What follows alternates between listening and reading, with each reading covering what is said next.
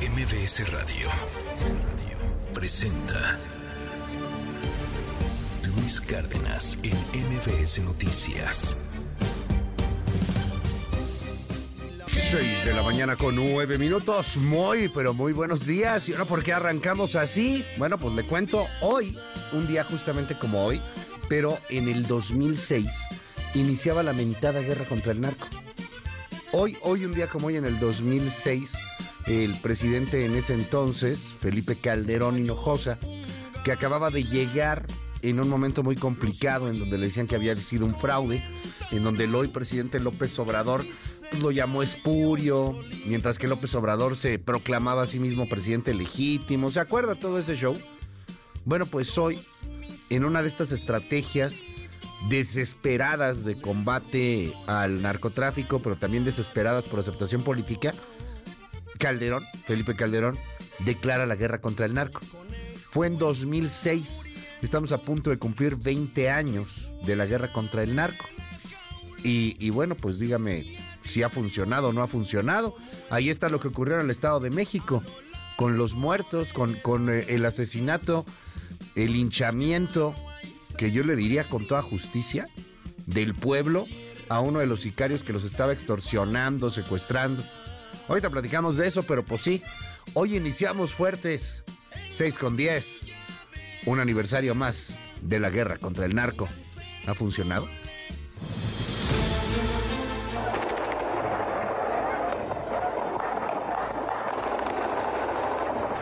Te todo el luto, te todo el luto gente quemando, gente corriendo, porque piden cuotas para las obras. Estos hechos no nos paralizan, al contrario, reafirman nuestra determinación de mejorar las condiciones de seguridad de nuestro amado Estado. Tengan la plena seguridad de que seguiremos trabajando para que episodios como este no se repitan que combatir el narcotráfico y esto que está pasando, que ayer lamentablemente se dio en el Estado de México, la extorsión, el llamado pago de piso, todo eso lo tenemos que combatir, pero entre todos... El presidente dice, hay que resolver la extorsión entre todos. Yo le digo desde aquí, para eso es usted el presidente. Para eso es usted el comandante de las Fuerzas Armadas creen, quieren y hablan de mano dura y de que ahora sí. No, eso es autoritarismo. Nosotros luchamos por la justicia, es muy distinto. Es un asunto de mano dura, sino de justicia. De justicia social y de un sistema de justicia en el país que funcione. Registrarme para ser precandidata a la alcaldía de Monterrey. Estamos listos para seguir transformando Monterrey. Comisionado Adrián Alcalá Méndez ahora que usted asumirá todas las responsabilidades inherentes al cargo de comisionado presidente. Hoy comienza una nueva era en Argentina. Hoy damos por terminada una larga y triste historia de decadencia y declive. Y lamentablemente tengo que decírselos de nuevo, no hay plata.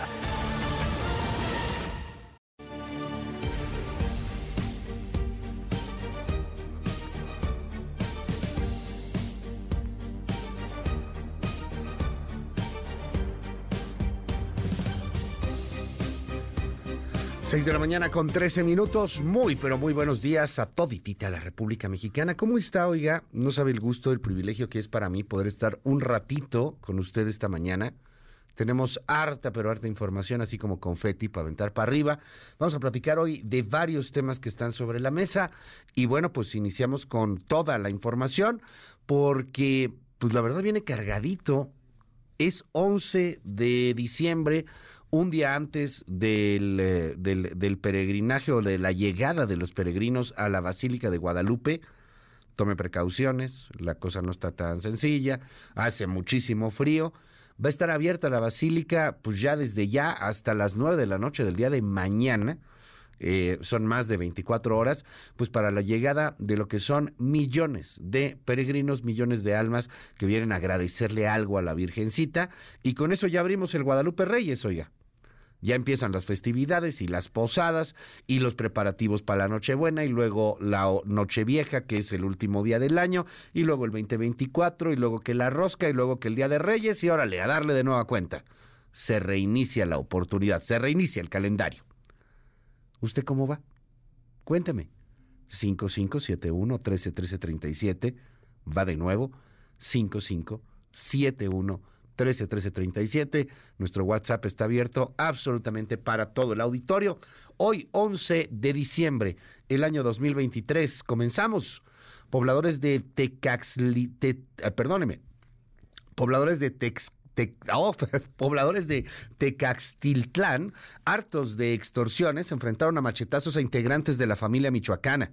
El saldo hasta el momento es de 14 personas muertas. Los pobladores, hartos, hartos de la extorsión, de los secuestros, del abuso que tenían los sicarios, que tenía el líder de la familia michoacana, lo terminaron por matar. También murieron algunos de los pobladores que defendían su patrimonio. Hay un gran apoyo social en las redes hacia las personas que enfrentaron a los narcos. Esto, dicen algunos, podría repetirse en otros poblados. Mientras tanto, en el gobierno, chiflando en la loma, diciendo cosas buenas, sacando lo mismo de toda la vida, lugares comunes que no sirven absolutamente para nadie. Casi, casi se ponen la estrellita del abatimiento del famoso payaso, el líder de la familia michoacana que azotaba estos parajes del Estado de México. Pero no, no fue el Estado, fueron los pobladores, fue la gente la que terminó por matar al payaso y a estos extorsionadores de la familia michoacana. Justicia por mano propia, debido a que después de años no llega la justicia del Estado. La desesperación terminó en una masacre. Le cuento más adelante. El presidente López Obrador llama a combatir el narco y las extorsiones entre todos. Adrián Alcalá Méndez es el nuevo presidente del Instituto Nacional de Acceso a la Información Pública y Protección de Datos Personales. El presidente Biden entregará 14 mil proyectiles de tanque a Israel sin el aval del Congreso. La economía de Argentina empeorará antes de mejorar. No hay plata, dice en su toma de posesión Javier Milei. MBS Noticias con Luis Cárdenas.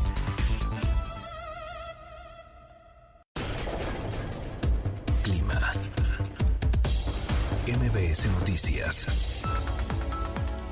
Hola Luis, buen día, te saludo esta fría mañana desde el Servicio Meteorológico Nacional de la Conagua y les comparto el pronóstico del tiempo para este lunes. Les comento que el Frente Frío número 16 se desplazará sobre la península de Yucatán, propiciando lluvias puntuales intensas en Chiapas, Tabasco y Quintana Roo, así como lluvias puntuales muy fuertes en Veracruz, Oaxaca y Chiapas, algunas lluvias fuertes en el estado de Yucatán. Por su parte, la masa aire ártico asociada al frente mantendrá el evento de norte de muy fuerte a intenso en el sur del litoral del Golfo de México, la península de Yucatán y en el Istmo y Golfo de Tehuantepec. Asimismo, se mantendrán los bancos de niebla en el noreste, oriente, centro y sureste del país y el ambiente de frío a fresco en las entidades de la Mesa del Norte, Mesa Central y en las regiones del occidente de México. Te comento también que un canal de baja presión en el occidente del país y el ingreso de humedad del Océano Pacífico ocasionarán lluvias e intervalos de chubascos sobre entidades del noreste, oriente, centro, occidente y sur del territorio nacional, presentándose lluvias puntuales fuertes en San Luis Potosí, Zacatecas, Aguascalientes, Jalisco, Michoacán, en el Estado de México, Guanajuato, Querétaro, Hidalgo y Puebla. Ya para finalizar, te comento que en el Valle de México estamos pronosticando cielo nublado durante todo el día, con algunas lluvias esta mañana. Asimismo, el ambiente muy frío en zonas altas de la región. Por la tarde permanecerá el cielo nublado y el ambiente será de fresco a templado y se presentarán algunos chubascos en la Ciudad de México y como ya lo había mencionado, lluvias puntuales fuertes en el Estado de México. La temperatura máxima en la capital del país será de 13 a 15 grados Celsius y para Toluca en el Estado de México será de 10 a 12 grados Celsius. Luis, les sugerimos que salgan abrigados y que estén atentos igualmente a los avisos de protección civil de cada entidad. Desde el Servicio Meteorológico Nacional les informó Anaya Aguirre que tengan una excelente semana.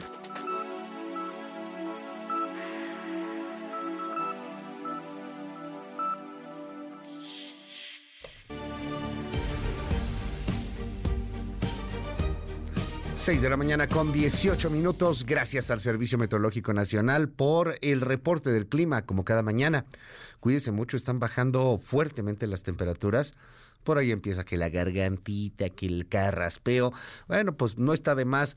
Vitamina C, tratar de estar eh, cuidándonos, protegiéndonos, abrigándonos del frío. Y pues ahora sí que a la primer molestia ir al médico, en dado caso hacernos exámenes, si hay COVID, mejor encerrarnos, si hay influenza, pues mejor encerrarnos. Y, y bueno, pues tratar de evitar los contagios. 6 con 19, vámonos con varios temas que están sucediendo el día de hoy. Me, me da mucha pena tener que iniciar con este tipo de notas, a mí me impacta me parece que es un reflejo evidente del México roto, del México destrozado, de la falta total y completa de Estado de Derecho.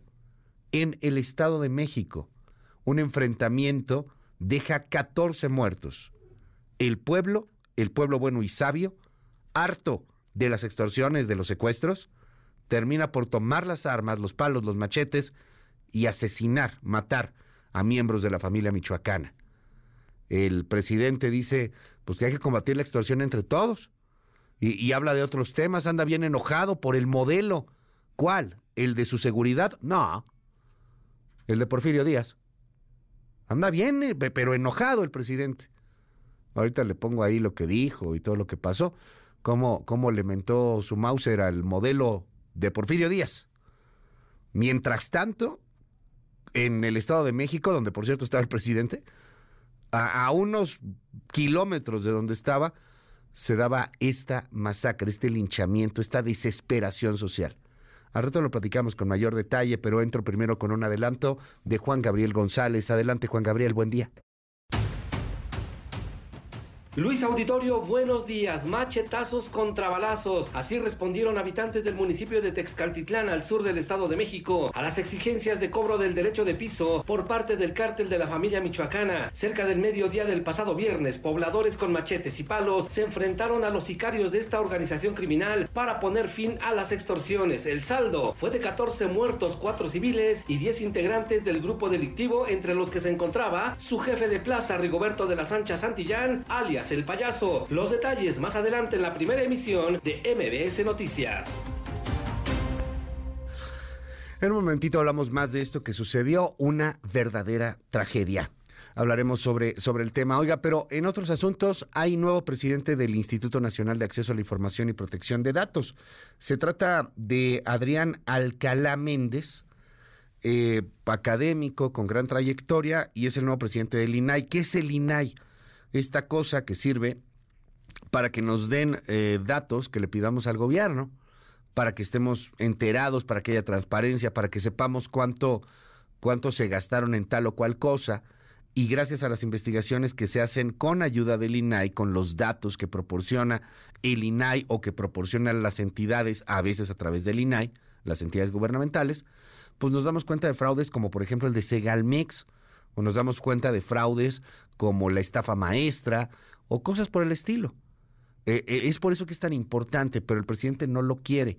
Ya a principios de año, en febrero, en eh, febrero, marzo, si no me equivoco, Adán Augusto López, cuando todavía era secretario de Gobernación, fue ahí a la Cámara de Senadores y en un audio en donde estaba prendido el micrófono, pues termina por revelarse la orden del presidente, ¿no? No, no voten por más comisionados, dejen al INAI que sufra lo más que se pueda, es más, si lo pueden desaparecer, eso es lo mejor. Un país sin INAI es lo mejor. Al presidente no le gustan estos órganos autónomos, dice que son la burocracia dorada y que ganan mucho dinero, pero bueno, pues ayer al fin hay nuevo presidente, pero el INAI pues todavía adolece, necesita a otros consejeros a los cuales el Senado simple y sencillamente no nombra.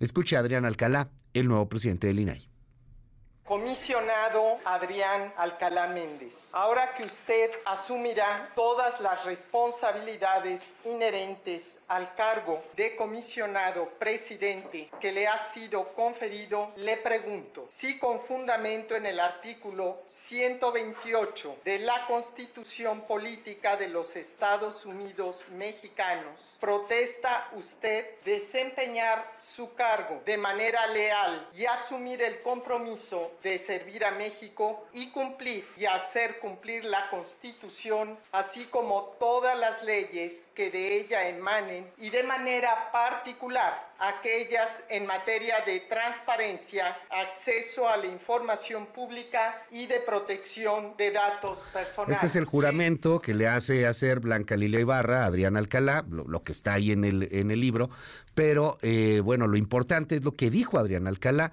comprometiéndose pues a su tema académico, a ponerse eh, pues a, la orden del instituto, a tratar de hacer que el instituto vaya adelante con respecto a los retos que tiene, pues en un momento tan complicado como este. Vámonos con otros temas, 6 de la mañana con 24 minutos, eh, le cuento, ponen en marcha el operativo Bienvenido Peregrino 2023 por el aniversario número 492 de la Virgen de Guadalupe, de la aparición de la Virgen.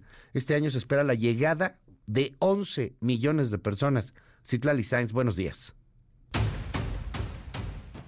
¿Qué tal Luis? Buenos días a ti, buenos días también a nuestros amigos del auditorio. El gobierno de la Ciudad de México ha puesto en marcha el operativo Bienvenido Peregrino 2023 con motivo del 492 aniversario de la aparición de la Virgen de Guadalupe, que este año espera que lleguen 11 millones de personas a la Basílica de Guadalupe. Martí Batres, jefe de gobierno de la Ciudad de México, afirmó que este lunes se espera justo la mayor afluencia de los peregrinos a la Basílica, por lo que el operativo inició el sábado, concluirá el 13 de diciembre para el cual se destinarán 5.500 policías apoyados con 300 vehículos oficiales, 5 motociclistas, grúas, ambulancias, además elementos del Escuadrón de Rescate y Urgencias Médicas ERUM para garantizar la integridad de todos los ciudadanos y por supuesto de los peregrinos. Pero Luis, los detalles los tendremos más adelante. Gracias, Itlali Sainz, 6 de la mañana con 25 minutos. Oiga, le cuento que Javier Milei, ha tomado ya posesión como presidente de Argentina. ley promete recortes brutales, un cisma en el gobierno. De hecho, inicia, pues como pocos presidentes han iniciado, con una aceptación brutal en un escenario muy, muy, muy difícil, donde dice en su primer discurso no hay plata, no hay dinero va a estar complicado. Escuche este adelanto de la información con eh, mi compañera Amelia Troisi allá en Argentina, más adelante con detalles. Buenos días Luis, se inicia un nuevo camino en Argentina. Javier Milei es el nuevo presidente y esta mañana estará trabajando desde muy temprano en lo que será la primera reunión de gabinete. Ayer, durante el acto de asunción, lo que quedó en claro es que afirmó que habrá una política de ajuste como muy pocas veces ha visto la historia argentina y lo que también se espera es que el próximo miércoles se anuncie una devaluación muy fuerte. Como sea, ha sido una fecha histórica a la que sin duda le faltaba la presencia de los presidentes de América Latina que decidieron no llegar. Pero hay muchos más detalles para contarte. 6 de la mañana con 27 minutos, 11 de diciembre de 2023. Esto es MBS Noticias. Pásela bien. Estamos a nada de iniciar el Guadalupe Reyes. Seguimos con más información aquí en el 102.5. Yo soy Luis Cárdenas. Seguimos. Primeras planas. El Universal. Busca gobierno quitar 135 mil millones de pesos a estados para IMSS Bienestar. Tendría más fondos que el extinto INSABI, pero expertos consideran que carece de infraestructura y recursos humanos. Ven viable un mejor sistema de salud. Milenio. Miley la nueva etapa argentina arranca con un crack económico. No nos dejaron otra opción. Ajuste fiscal de 5% del PIB, un 90% pasa a la pobreza. Cristina cosecha críticas por su gesto de fuck you. Reforma. Ciudad de México. Cambio o continuidad. Defienden posturas en foro de reforma. Destaca Brugada, plan en seguridad. Opositores rechazan rezago de 30 años. Excelsior. Alcalá llega al frente de un INAI incompleto. Relevo en transparencia. El comisionado se convirtió en el nuevo presidente del instituto, impulsado por el voto de calidad de la hasta ayer titular Blanca Lilia Ibarra. Animal político. Suaves graduados. Perros se reciben como guías para personas ciegas. La jornada. Shane Baum, infamia, la portada de siempre, en mi contra. usa el odio y la discriminación. El financiero. Tienen precios del crudo extensa racha negativa. No está convencido el mercado de los compromisos de recortes de la Organización de Países Exportadores de Petróleo. El economista. En CENER, el mayor incremento del presupuesto en lo que va del sexenio. El gasto de la dependencia ha crecido casi 2.100%, Centro de Investigación Económica y Presupuestaria. Reporte Índigo. Actividad de alto riesgo. Los candidatos que competirán por un cargo de elección popular el próximo año están en la mira de organizaciones criminales y de otros sectores que buscan agallarlos, intimidarlos o forzarlos a desistir de sus aspiraciones. El Sol de México. Adrián Alcalá es el presidente del INAI, Instituto Nacional de Transparencia. Después de cuatro rondas de votación y el voto de calidad de Blanca Lilia Barra Cadena. La prensa. Fe. Esperan 11 millones de visitantes en cinco días por el festejo del 12 de diciembre en la Basílica. La crónica. Reyes Rodríguez no renuncia al Tribunal Electoral del Poder Judicial de la Federación. Acusa a sus pares de rechazar auditorías. Afirma que tres magistrados exigen más control administrativo y se oponen a la austeridad. MBS Noticias. Con Luis Cárdenas.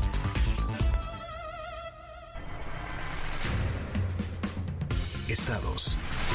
Jalisco. Cuatro personas fallecieron y otras cuatro resultaron lesionadas en un ataque armado registrado este domingo en la colonia Paraíso en el municipio de El Salto. En el sitio fueron localizados tres hombres sin vida junto a dos vehículos, así como cinco lesionados, quienes fueron trasladados a un hospital cercano. Más adelante se reportó el fallecimiento de una cuarta víctima mientras recibía atención médica. No se reportan detenidos por este hecho. Michoacán. Una serie de enfrentamientos armados registrados este domingo en el municipio de Mojica dejaron como saldo al menos tres personas asesinadas. Las víctimas fueron localizadas a un costado de la carretera Cuatro Caminos Cupuán del Río, a la altura del poblado de Gámbara. En el lugar se encontraron también dos camionetas abandonadas con cartuchos percutidos y sangre. Cerca del poblado de Letrero, donde también se reportó una balacera, fue hallada otra camioneta que cuenta con reporte de robo. Chiapas. El líder social indígena Martín Palé fue asesinado a balazos este sábado en San Cristóbal de las Casas. Los hechos ocurrieron en una vulcanizadora ubicada en la colonia Primero de Enero. Se reportó que dos sujetos a bordo de una camioneta arribaron al negocio, buscaron a la víctima y le dispararon en varias ocasiones, causándole la muerte. Autoridades locales ya investigan este crimen. Zacatecas. La vocería de la Mesa Estatal de Construcción de Paz informó que siete personas de entre 19 y 43 años que se encontraban privadas de su libertad fueron rescatadas en el municipio de Río Grande. Las víctimas, originarias de los municipios de Miguel Auzúa y Juan Aldama, fueron trasladadas a un hospital, mientras que en la zona se mantiene un operativo para dar con los responsables de este hecho. MBS Noticias. Con Luis Cárdenas.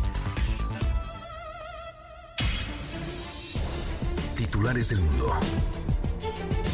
New York Times, Estados Unidos. Por seguridad, habitantes de Gaza se concentran en la frontera, pero solo encuentran más peligros. Washington Post, Estados Unidos. Estados Unidos busca socios para salvaguardar barcos tras los ataques en el Mar Rojo. El país, España. El fin de los combustibles fósiles aboca la cumbre climática al todo o nada. Le Monde, Francia. Emmanuel Macron recurre a la economía y vuelve a poner en la mira el plan de inversiones Francia 2030. The Guardian, Reino Unido. Tribus de conservadores amenazan la autoridad de Sunak sobre el plan de Ruanda. Der Spiegel, Alemania. Miles de personas se manifiestan en Berlín contra el antisemitismo y el odio. Corriere della Sera, Italia. Tensiones sobre el fondo de rescate. Funcho de São Paulo, Brasil. Senado debe discutir juntos a Dino y Gonet en formato superficial e inédito para Supremo Tribunal Federal y PGR.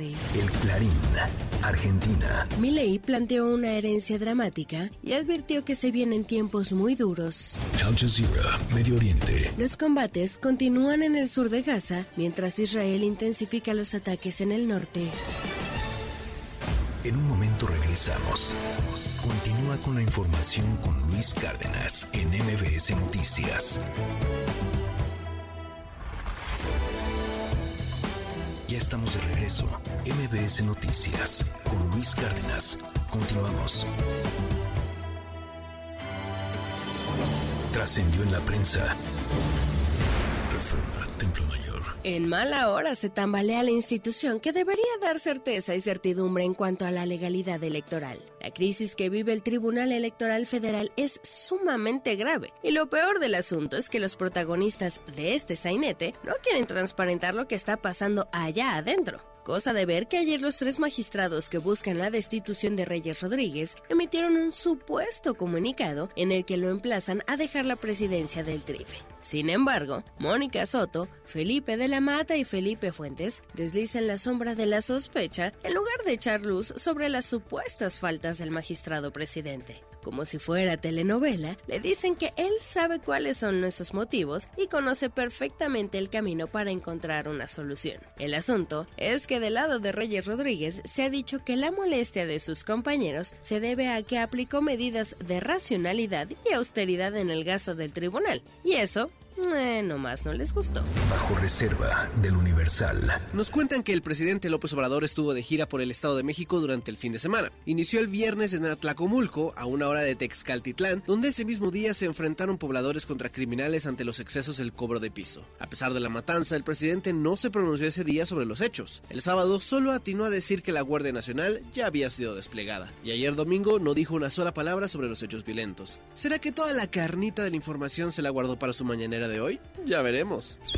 Confidencial, el financiero. Al parecer, las precampañas solo fueron un escape para Alejandro Encinas, pues primero dejó la Subsecretaría de Derechos Humanos para, según, apoyar la de Claudia Sheinbaum. Pero al no tener una tarea dentro del equipo que buscará la presidencia, no le quedó más que unirse a la precampaña de Clara Brugada rumbo a la jefatura de gobierno en calidad de coordinador. El asunto era dejar la responsabilidad de la investigación del caso Ayutzinapa y evitar los constantes enfrentamientos con el ejército. Trascendió de milenio. Que en la Suprema Corte de Justicia de la Nación existe una incertidumbre fundada, pues no están seguros si los funcionarios del gobierno federal que fueron invitados al primer informe de labores de la ministra presidenta Norma Piña estarán presentes debido a la distancia que ha tomado el presidente Andrés Manuel López Obrador con jueces y magistrados. Las invitaciones ya se enviaron, pero hasta anoche no había respuesta. La expectativa es que asistan para fortalecer el diálogo entre poderes. De la razón. Fue la comisionada del INAI Julieta del Río quien ayer acaparó la atención al bajarse de la contienda mediante la cual este domingo se renovó la presidencia de ese órgano autónomo. Y es que Del Río, al anunciar su declinación, dejó claro que su voto se lo daría a la comisionada Josefina Román y no a Adrián Alcalá. Dijo que no avalaría a personas sin solvencia ética y moral suficiente para llevar las riendas del órgano de transparencia. También advirtió que es necesaria una reingeniería en el organismo para su buen funcionamiento y estimó que los organismos se van a transparentar siempre y cuando los individuos que los integren también sean íntegros en su proceder. El proceso electivo continuó y al final Alcalá Méndez fue electo, pero nos hacen ver, tendrá que arrancar su gestión en un entorno de diferencias hacia adentro y hacia afuera de la institución. Pepe Grillo, de Crónica. La decisión de quién será el candidato presidencial sustituto de Movimiento Ciudadano es un momento para sumar voluntades dentro del partido, no para dividir. La dirigencia del Partido Naranja en Jalisco ya levantó la mano para hacerse escuchar porque, dicen, no están pintados. Somos al menos el 35% de todos los votos de MC, dijo Manuel Ramos, presidente del partido en Jalisco. Movimiento Ciudadano tiene que escuchar al tomar decisiones que afectan al partido a personajes como Clemente Castañeda, Pablo Lemus, Enrique Ibarra y por supuesto al gobernador Enrique Alfaro ya que son, sostuvo Romo, quienes han dado peso electoral al partido. Pero no solo ellos, otros liderazgos como Salomón Chertorivsky y Luis Donaldo Colosio, entre otros, deben tener voz. Lo que hay que evitar a toda costa son imposiciones. La fuerza del nuevo candidato dependerá del consenso de su nominación. Rayuela de la jornada. No deja de sorprender cómo es que en Argentina tantos marchan jubilosos rumbo al desfiladero. En un momento regresamos. Continúa con la información con Luis Cárdenas en MBS Noticias. Ya estamos de regreso. MBS Noticias con Luis Cárdenas. Continuamos. En MBS, noticias que ponen de buenas. Este sábado se llevó a cabo la primera carrera de 5 y 10 kilómetros Muévete con la UAM 50 años con la casa abierta. Alrededor de 3.000 participantes de todas las edades y géneros demostraron su entusiasmo y dedicación en la competición que entregó premios en las categorías juvenil, libre, máster y veteranos en ramas femenil y varonil. Otra carrera que se realizó este fin de semana fue la del Instituto Politécnico Nacional. Se trató de la primera carrera con causa 5K Unidos por Guerrero, en la que participaron alrededor de 3.000 corredores en apoyo a las poblaciones afectadas por el huracán Otis del pasado mes de octubre. El objetivo fue que los participantes donaran cinco artículos como alimentos perecederos de limpieza, material de curación, así como útiles escolares. Se logró reunir la cantidad de 12 toneladas que serán distribuidos a las poblaciones afectadas por el meteoro a través de la Guardia Nacional. Nacional.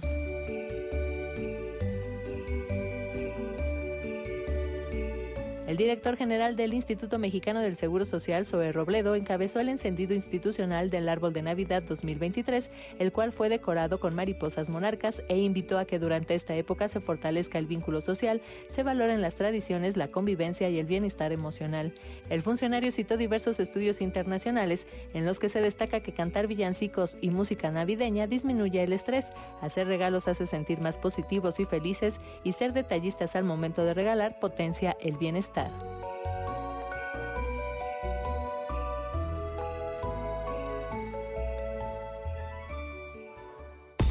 MBS Noticias con Luis Cárdenas.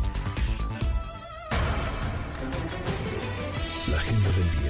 A las 7 de la mañana el presidente Andrés Manuel López Obrador encabezará una conferencia de prensa. A las 9.45 de la mañana la Asociación Nacional de Abogados Democráticos realizará la conferencia de prensa El futuro del Poder Judicial. A las 6 de la mañana Mexicanos Primero ofrecerá la conferencia de prensa PISA 2022, una proyección hacia el futuro de México. A las 11 de la mañana la Coordinación Nacional de Protección Civil y la Comisión Federal de Electricidad iniciarán las tareas de búsqueda y rescate de los mineros del Pinabete en Coahuila. A las 11 de la mañana en el marco del Día Internacional de los Derechos Humanos, las más de 70 organizaciones y liderazgos binacionales que conforman el movimiento de los pueblos por la paz y la justicia presentarán su posicionamiento en conferencia de prensa virtual. A las 17 horas, Ochil Gálvez tendrá un encuentro con militantes en San Luis Potosí. Se espera que hoy el expresidente Donald Trump comparezca de nuevo como testigo en el juicio civil por fraude en la organización Trump en Nueva York.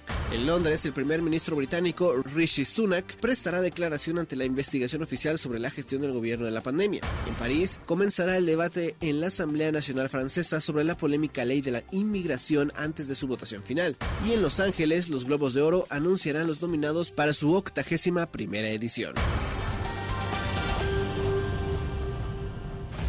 Ya estamos de regreso. MBS Noticias con Luis Cárdenas.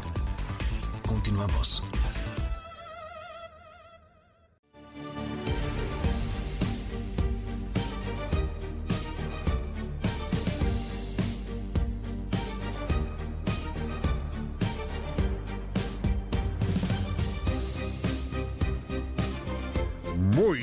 Muy, buenos días a toditita la República Mexicana. ¿Cómo está, oiga? Son las 7 de la mañana en punto de este 11 de diciembre del año 2023. La Guadalupana, ya va la Guadalupana. ¿Cómo iba? Desde el cielo una hermosa mañana, sí. La Guadal... Bueno, hoy ya empieza pues, el tema en la nochecita. Ya están llegando desde hace varios días 11 millones de peregrinos. Fíjese nada más cómo se va a poner la Ciudad de México. O sea, de por sí somos varios millones. Llegan 11 millones, que no es que se queden, muchos llegan, se van luego, luego, se regresan a sus pueblos o, se van a algún otro lado cercano, Hidalgo, eh, Morelos, Estado de México, etcétera. Pero 11 millones de seres humanos van a estar pisando la Basílica de Guadalupe en los días anteriores, en estos y en los que vienen va a estar abierta la basílica hasta las nueve de la noche. Fíjese que yo me acuerdo que antes era, era un día muy importante, ¿no? O sea, es un día muy importante para la Grey Católica, para la fe católica, para el mexicano, pues el mexicano, gran parte del mexicano es guadalupano, pero eh, hasta no había clases en algunas ocasiones y este algunas empresas no trabajaban, cosas por el estilo, ya no. Mañana prácticamente todo normal, entonces ha llamado ahí este, eso, eso la atención de algunas personas en, en las redes. Platicaremos sobre el tema más adelante.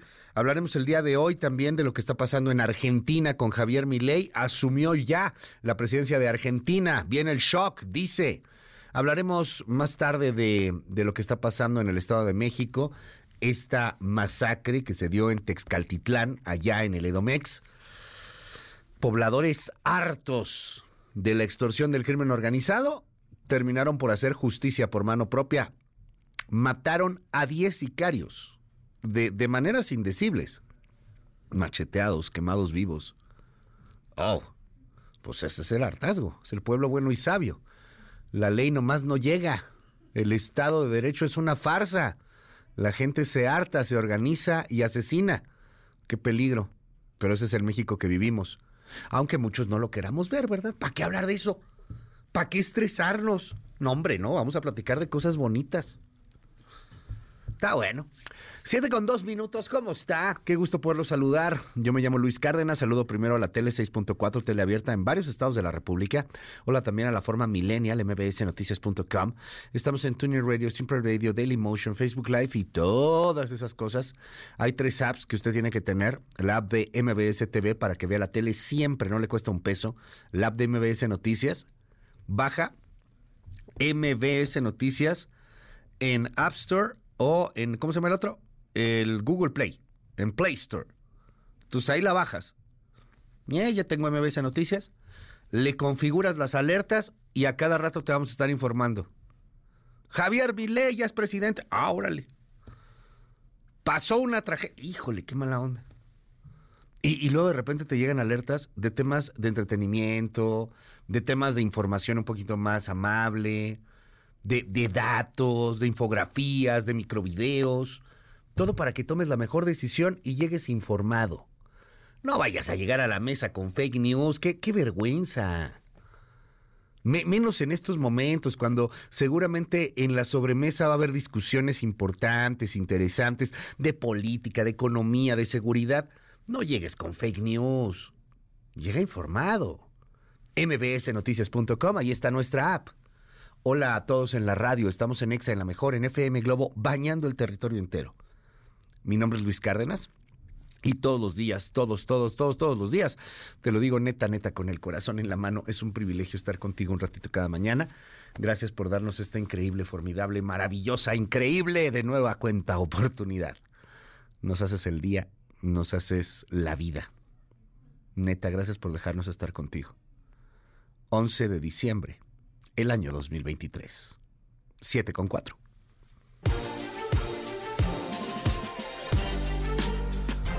Vámonos con la información. Adrián Alcalá Méndez es el nuevo presidente del Instituto Nacional de Acceso y Protección de Datos Personales, o sea, del INAI. Del INAI que no quiere López Obrador, del INAI que no quiere la 4T y del INAI que todavía adolece de los otros consejeros que nomás el Senado no nombra. Pero pues se acabó el tiempo de Blanca Lilia Ibarra y, y bueno, pues el comisionado presidente Adrián Alcalá Méndez se convirtió en el nuevo para el periodo 2023-2026. Esta tarde ofrezco unidad y ratifico, como lo hice tres, hace tres años en el Senado de la República, poner al servicio de esta valiosa institución, de la democracia en nuestro país, mi formación académica y mi experiencia profesional, mis principios y mis valores, mi trayectoria en el servicio público y todo mi empeño en defender a nuestro instituto, convencido del momento histórico en el que nos encontramos. Un momento que exige a las mejores personas desde el sector privado y desde la sociedad civil y principalmente desde el gobierno para tomar las decisiones más complejas y actuar en los proyectos más comprometidos, siempre en beneficio de nuestro país. ¿Se acuerda del Junior de Puebla? De este mozalbete, muchachito, hijo de su, que se puso a agarrar a guamazos a un guardia de seguridad? ¿Se acuerda que estos parecían salidos de una familia de terror? Al menos la familia de los locos Adams nos hacía reír. No, estos sí eran, pero, pero de terror. La mamá ya tenía un video viral en donde se agarraba a moquetes con otra señora. El papá tenía otro video viral en donde también le gritaba a un guardia de seguridad. Así que el mozalbete, el chiquitín, el pequeño, que ya es mayor de edad, por cierto, pues agarró aguamazos al guardia de seguridad. Se le hizo fácil. Y luego salió el baboso del papá, con todo respeto para los babosos, a justificar al niño. No, pues es que ya se había pasado el guardia de seguridad. Qué peligro. A ver, la salud mental es importante justamente por este tipo de cosas. El chavito, ahí lo estamos viendo en el video, golpeando, pero como si quisiera matar al guardia de seguridad. Pues dijo el papá que el chavito estaba en California. ¿Qué cree? Que no, que está aquí. Lo vincularon a proceso. Lo llevaron arrestado. Todavía no tiene ni 20 años y ya tiene una vinculación a proceso. Esto va a acabar con un tema muy peligroso para él que se llama antecedentes penales. Su expediente ya está manchado. De por vida, quizá. Y, bueno, pues viene un proceso largo, largo, largo donde va a tener que defenderse, tratar de llegar a algún acuerdo reparatorio con el guardia, pero el antecedente pues ahí va a estar, marcado de por vida. No puede salir del país, no está preso, lo cual es bastante bueno, pero no puede salir del país, va a tener que, estar registrándose, ir a firmar ahí a, la cárcel en Puebla, porque pues ya lo vinculan a proceso, ya agarraron al juniorcillo, ojalá, y, mire que esto sí debería de hacerse, ojalá que una de las órdenes de los jueces, y lo pueden hacer, es que tomen terapia los tres, caray. Eh, eh, había el meme, ¿no? O sea, imagínate que eres mesero y te toca esta mesa. O sea, tienes al papá histérico, la mamá otra tanto, y luego el chavito. O sea, no, si te equivocas en algo, si la sopa llegó fría, no, bueno, Dios me libre. Vinculado a proceso, el Junior de Puebla. Ayer, Consuelo Loera Pérez falleció en Badiraguato, Sinaloa. ¿Quién es ella? Nada más y nada menos que la mamá del narcotraficante Joaquín El Chapo Guzmán. La señora Consuelo Loera Pérez tenía 94 años de edad. Falleció en un hospital privado en Culiacán, Sinaloa, México. Estaba fuera de, de Badiraguato, perdón. De acuerdo con algunos informes, la mujer llevaba varios días internada en ese centro de salud y ayer pues se viralizó y se movió en las redes sociales el recuerdo que, que bueno, pues va a marcar al sexenio, eso también es cierto, eso va a marcar muy cañón este sexenio, que es la imagen del presidente López Obrador saludando a la mamá del Chapo, acercándose con la mamá del Chapo, la mamá del Chapo en una camioneta rotulada con morena, o sea, ayer se viralizó otra vez, ¿no? Este, el, presidente ha explicado esto una y otra y otra vez, que se le acercó ahí, que fue y habló por el tema de, de que hubiera eh, pues visitas humanitarias para el Chapo Guzmán. Ya lo ha dicho muchas veces, no sé si al rato vaya a volver a mencionar el tema de la señora, pero bueno, pues ayer murió Consuelo Loera Pérez, la mamá del Chapo. En información internacional le cuento, los intensos combates continuaron el fin de semana en toda Gaza, incluyendo el, el, devastado norte, mientras Israel sigue adelante con su ofensiva después de que Estados Unidos bloqueó esfuerzos internacionales para detener los combates y enviar a más eh, municiones a su aliado, a Israel, por cierto, sin el apoyo del Congreso estadounidense. Eso es bien interesante, al rato lo platicamos. Pero en medio de toda esta tragedia hay un tema humanitario el cual creo que tendría que estar en el primer plano, en el primer foco, y es la tragedia de los niños de Gaza. ¿Cuántos niños cree que están afectados por este conflicto? De acuerdo a la UNICEF, de acuerdo a la ONU, el dato aterra. Un millón, un millón de niños estarían en problemas, en peligros, han tenido que sufrir lo indecible, desde algunos que han muerto, evidentemente, hasta otros que han sido eh, pues retirados, que, han tenido que ser desplazados, que han perdido a sus tutores, a sus padres, a sus seres amados. Más tarde, en este espacio, Inder Bugarin nos cuenta a detalle sobre la tragedia de los niños de Gaza. Y ayer, ¡viva la libertad, carajo! Se escuchó retumbando se escuchó eh, con eco en Buenos Aires, en Mendoza, en toda la Argentina. ¡Viva la libertad, carajo! Ese es el eslogan de Javier Milei. Con eso llegó a ser presidente. Y es curioso porque llega no prometiendo, sino dando pues una verdad. El país está en shock, la economía no da, no hay plata y vienen tiempos bien difíciles. Ayer protestas que fueron pues eh, apabulladas, abatidas, sometidas, arrolladas por los simpatizantes de mi ley. Algunos grupos de feministas, algunos grupos de la diversidad, algunos grupos todavía fieles al kirchnerismo, trataron de protestar allá en Buenos Aires. Al final, pues eran apabullados, eran rodeados, arrebujados por eh, el, el, fenómeno de Javier Milei que se imponía y que ayer se hacía realidad. Sí, es Javier Milei el anarcocapitalista, el loco, como le dice el Wall Street Journal, el presidente de una de las naciones más importantes de América Latina, el presidente de la Argentina. Hoy comienza una nueva era en Argentina. Hoy damos por terminada una larga y triste historia de decadencia y declive y comenzamos el camino de la reconstrucción de nuestro país. Para hacer gradualismo es necesario que haya financiamiento y lamentablemente tengo que decírselos de nuevo, no hay plata. Por ende, la conclusión es que no hay alternativa al ajuste y no hay alternativa al shock. Naturalmente eso impactará de modo negativo sobre el nivel de actividad, el empleo, los salarios reales, la cantidad de pobres e indigentes. No buscamos ni deseamos las duras decisiones que habrá que tomar en las próximas semanas, pero lamentablemente no nos han dejado opción. MBS Noticias con Luis Cárdenas.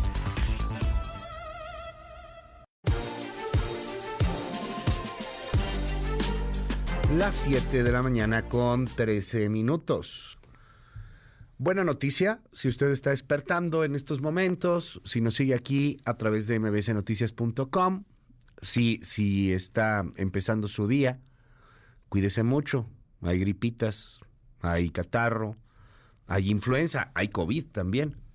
Consulte a su médico y si se puede vacunar, vacúnese, porque ya va a haber vacuna en este país. Al fin, al fin habrá vacuna privada, probablemente ronde los dos mil pesos, es una vacuna cara, vamos a esperar al siguiente, a la siguiente semana. Ya hay vacuna COVID-19, ya está aprobada la, la, la vacunación privada en este país y a partir de la siguiente semana empezará a estar disponible para el mercado mexicano. Hatsiri Magallanes, buenos días. ¿Qué tal, Luis? Buenos días. La vacuna de Moderna contra COVID-19 Spyvax se prevé que llegue a México esta semana y se va a distribuir en instituciones públicas y privadas para su comercialización en nuestro país. En una conferencia de prensa, representantes de Asofarma y de Moderna confirmaron el arribo de miles de dosis de esta vacuna monovalente tras la aprobación de COFEPRIS. Sin embargo, admiten que no hay todavía un costo definido para la vacuna. José Miguel Fonken, quien es director general de Asofarma, Pharma expuso que toda institución pública o privada que tenga interés en adquirir esta vacuna podrá tener acceso. El compromiso de Asofarma y Moderna es de eh, dar accesibilidad a toda aquella institución que tenga interés en adquirir la vacuna, lo va a poder hacer. Esa es, ese es nuestro compromiso de colaborar para que eh, las tasas de vacunación sean las más altas posibles contra el COVID. Y reitero, toda institución pública o privada que tenga interés tendrá acceso a la vacuna. En los siguientes días estará llegando el, primer cargamento de vacunas y me preguntaron ya de qué cantidad eh, debo hablamos de decenas de miles de vacunas en ese primer cargamento. Arturo Vázquez, director médico de Asofarma de México, aseguró que ya se empezó a tomar pedidos de la vacuna para tener la mayor cobertura a nivel nacional. Detalló también que se cuenta con la experiencia y los socios que garanticen una robusta logística de distribución del biológico, ya que debe conservarse congelado, así como mantener la cadena de frío antes de su aplicación.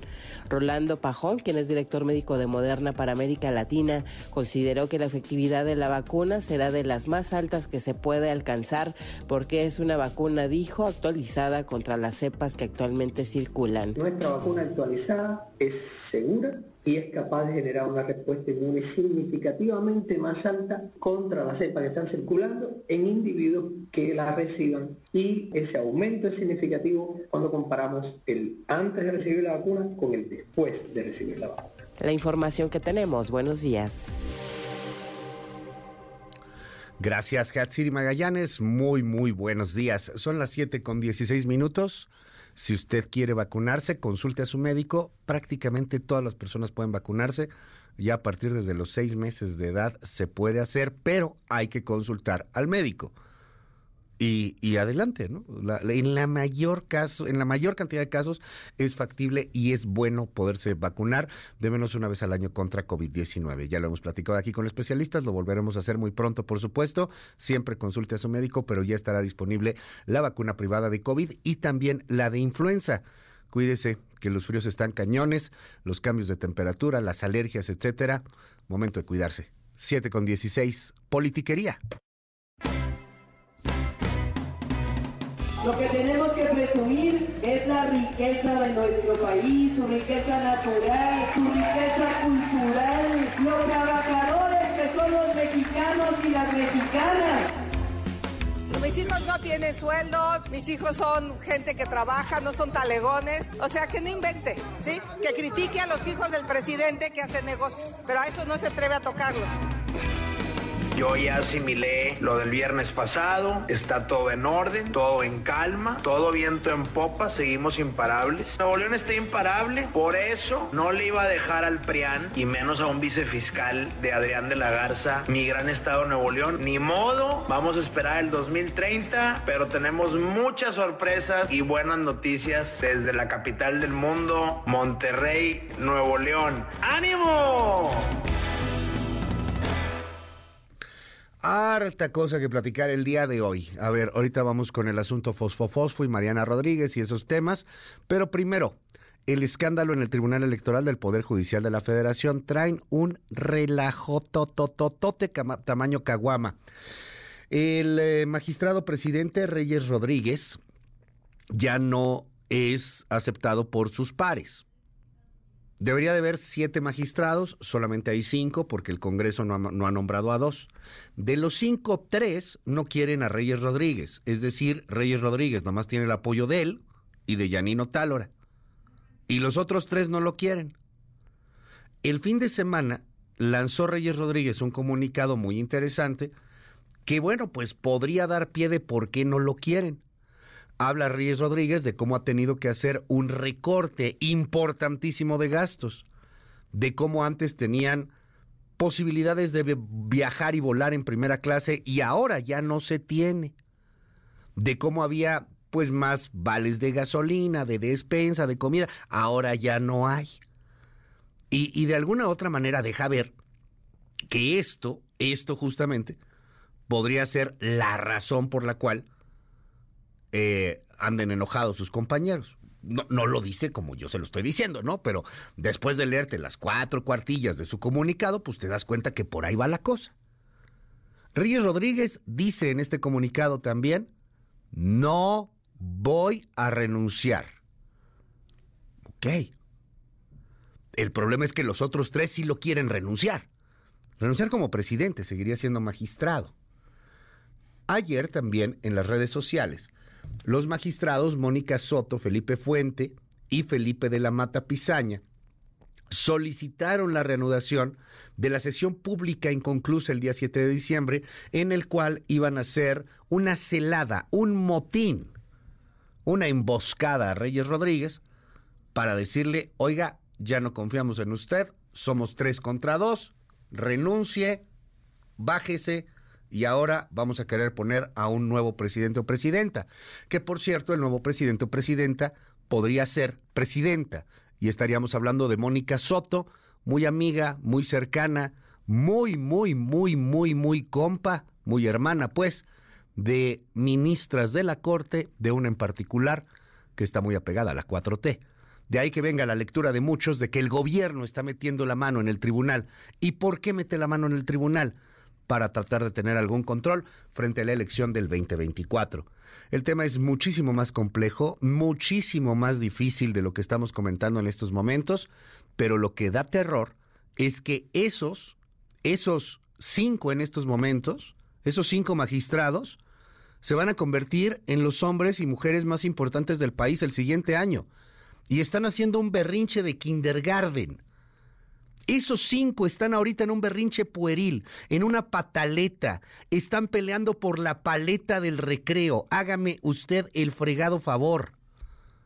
Ellos son los que van a estar protegiendo que la elección se lleve bien.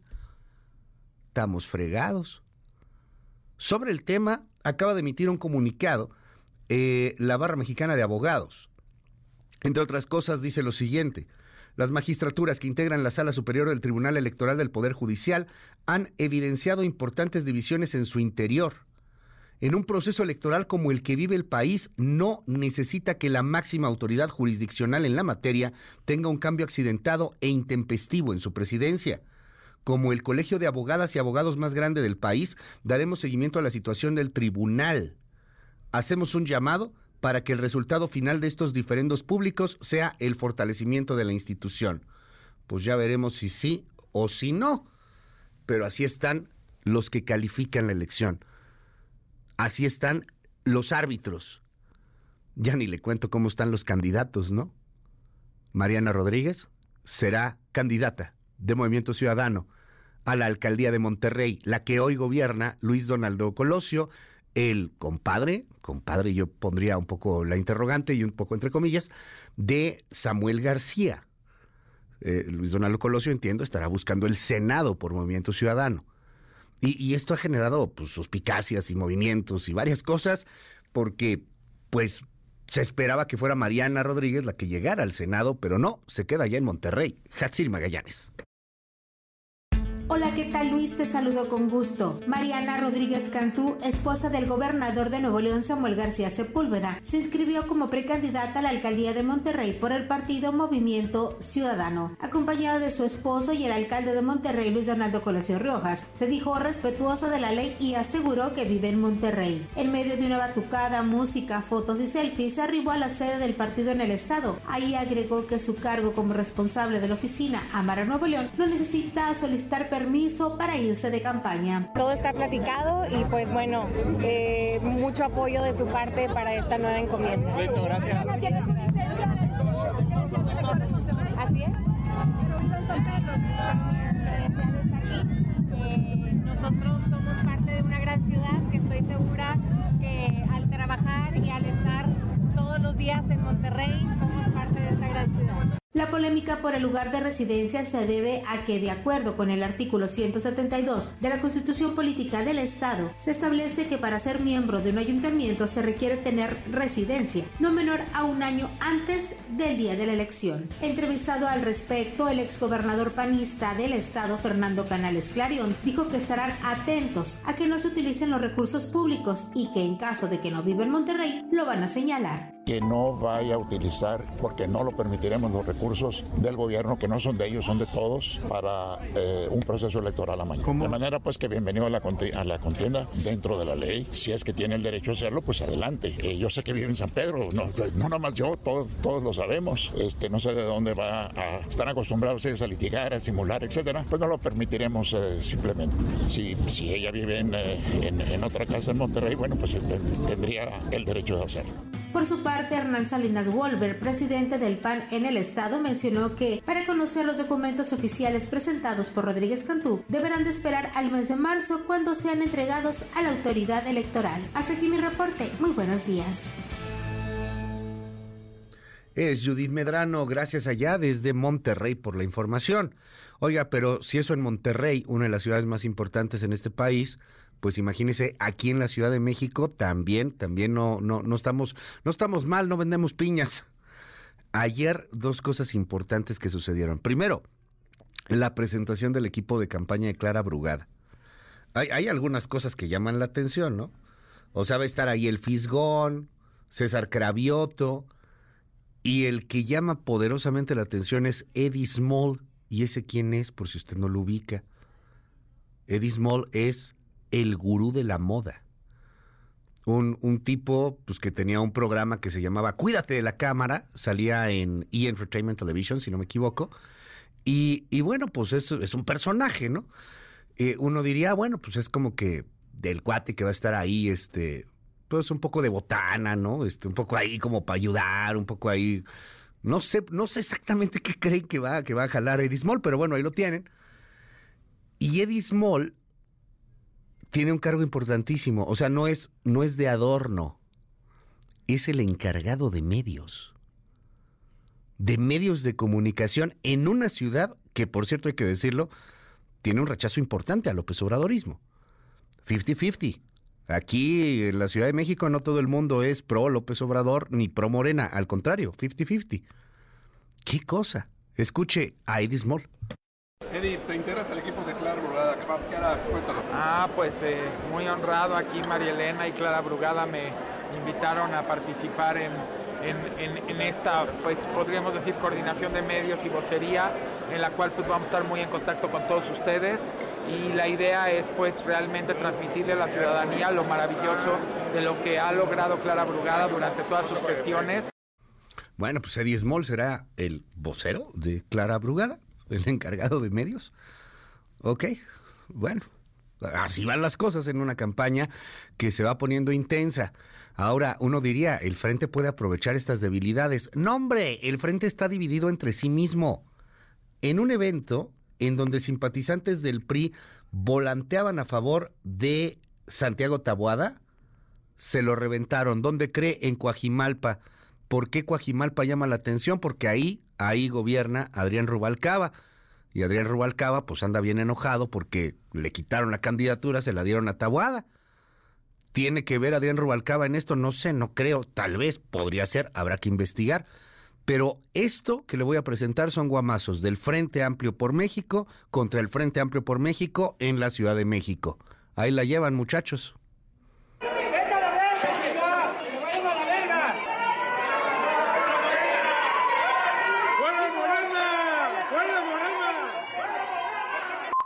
Está Morena y Rubalcaba, miren, quieren venir a amenazarnos. estamos! No te tenemos miedo. Hoy los jóvenes de la Juventud Popular vinimos a un evento para apoyar al candidato a jefe de gobierno Santiago Tabuada. Les quiero mostrar que fuimos amedrentados, los jóvenes de la Juventud Popular. Así exigió justicia Tabuada enérgicamente esto y por supuesto espero que las autoridades de esta Ciudad de México tomen cartas en el asunto. Ahí están los videos, ahí están los rostros de las personas que hicieron este acto y esta golpiza a jóvenes que lo único que hacían era políticamente expresar de manera pacífica su preferencia electoral para las elecciones de jefe de gobierno el próximo. ¿Violencia? ¿Violencia en un acto de campaña? ¿Violencia en un país que está rebujado, repleto de violencia?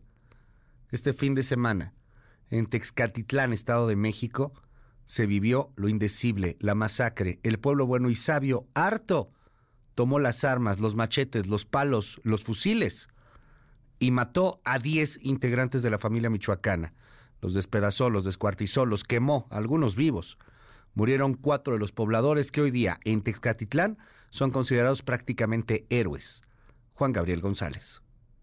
Luis Auditorio, buenos días. Cansados de las extorsiones por parte del cártel de la familia michoacana, pobladores de Texcaltitlán, municipio al sur del Estado de México, enfrentaron a los sicarios de esta organización criminal con machetes y palos. El saldo de esta reyerta fue de 14 muertos, 4 civiles y 10 integrantes del grupo delictivo, entre ellos el jefe de plaza Rigoberto de la Sancha Santillán, alias El Payaso. Fue en el campo de fútbol de la comunidad de Texcapilla, donde posterior a un intento de negociación, los gatilleros comenzaron a disparar y los comuneros, que eran mayores respondieron con golpes y machetazos.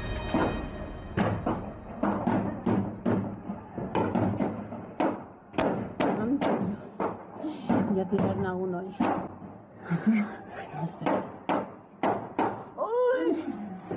Luego del enfrentamiento donde fueron quemadas tres camionetas en las que viajaban los delincuentes, también se informó de siete lesionados, dos de ellos de la familia michoacana. La Fiscalía de Justicia y la Policía Estatal ingresaron al municipio casi cuatro horas después de los hechos violentos, ya que esperaron a ser blindados por un convoy del ejército mexicano, de la Marina y de la Guardia Nacional. La noche del viernes, según reportes oficiales, el grupo delictivo alistaba una nueva agresión contra los pobladores de Texcaltitlán, misma que fue desactivada por la presencia numerosa de efectivos federales y estatales. Ya el sábado y tras lamentar lo ocurrido en Texcaltitlán, la gobernadora del Estado de México, Delfina Gómez Álvarez, aseguró que su administración no dejará solo al sur de la entidad. Como gobernadora, lamento profundamente estos acontecimientos. Reitero mi compromiso absoluto y hago un llamado a unirnos por la paz. Estos hechos no nos paralizan, al contrario, reafirman nuestra determinación de mejorar las condiciones de seguridad de nuestro amado Estado. Tengan la plena seguridad de que seguiremos trabajando para que episodios como este no se repitan. Al sur del Estado de México les digo, no están solos, estamos con ustedes.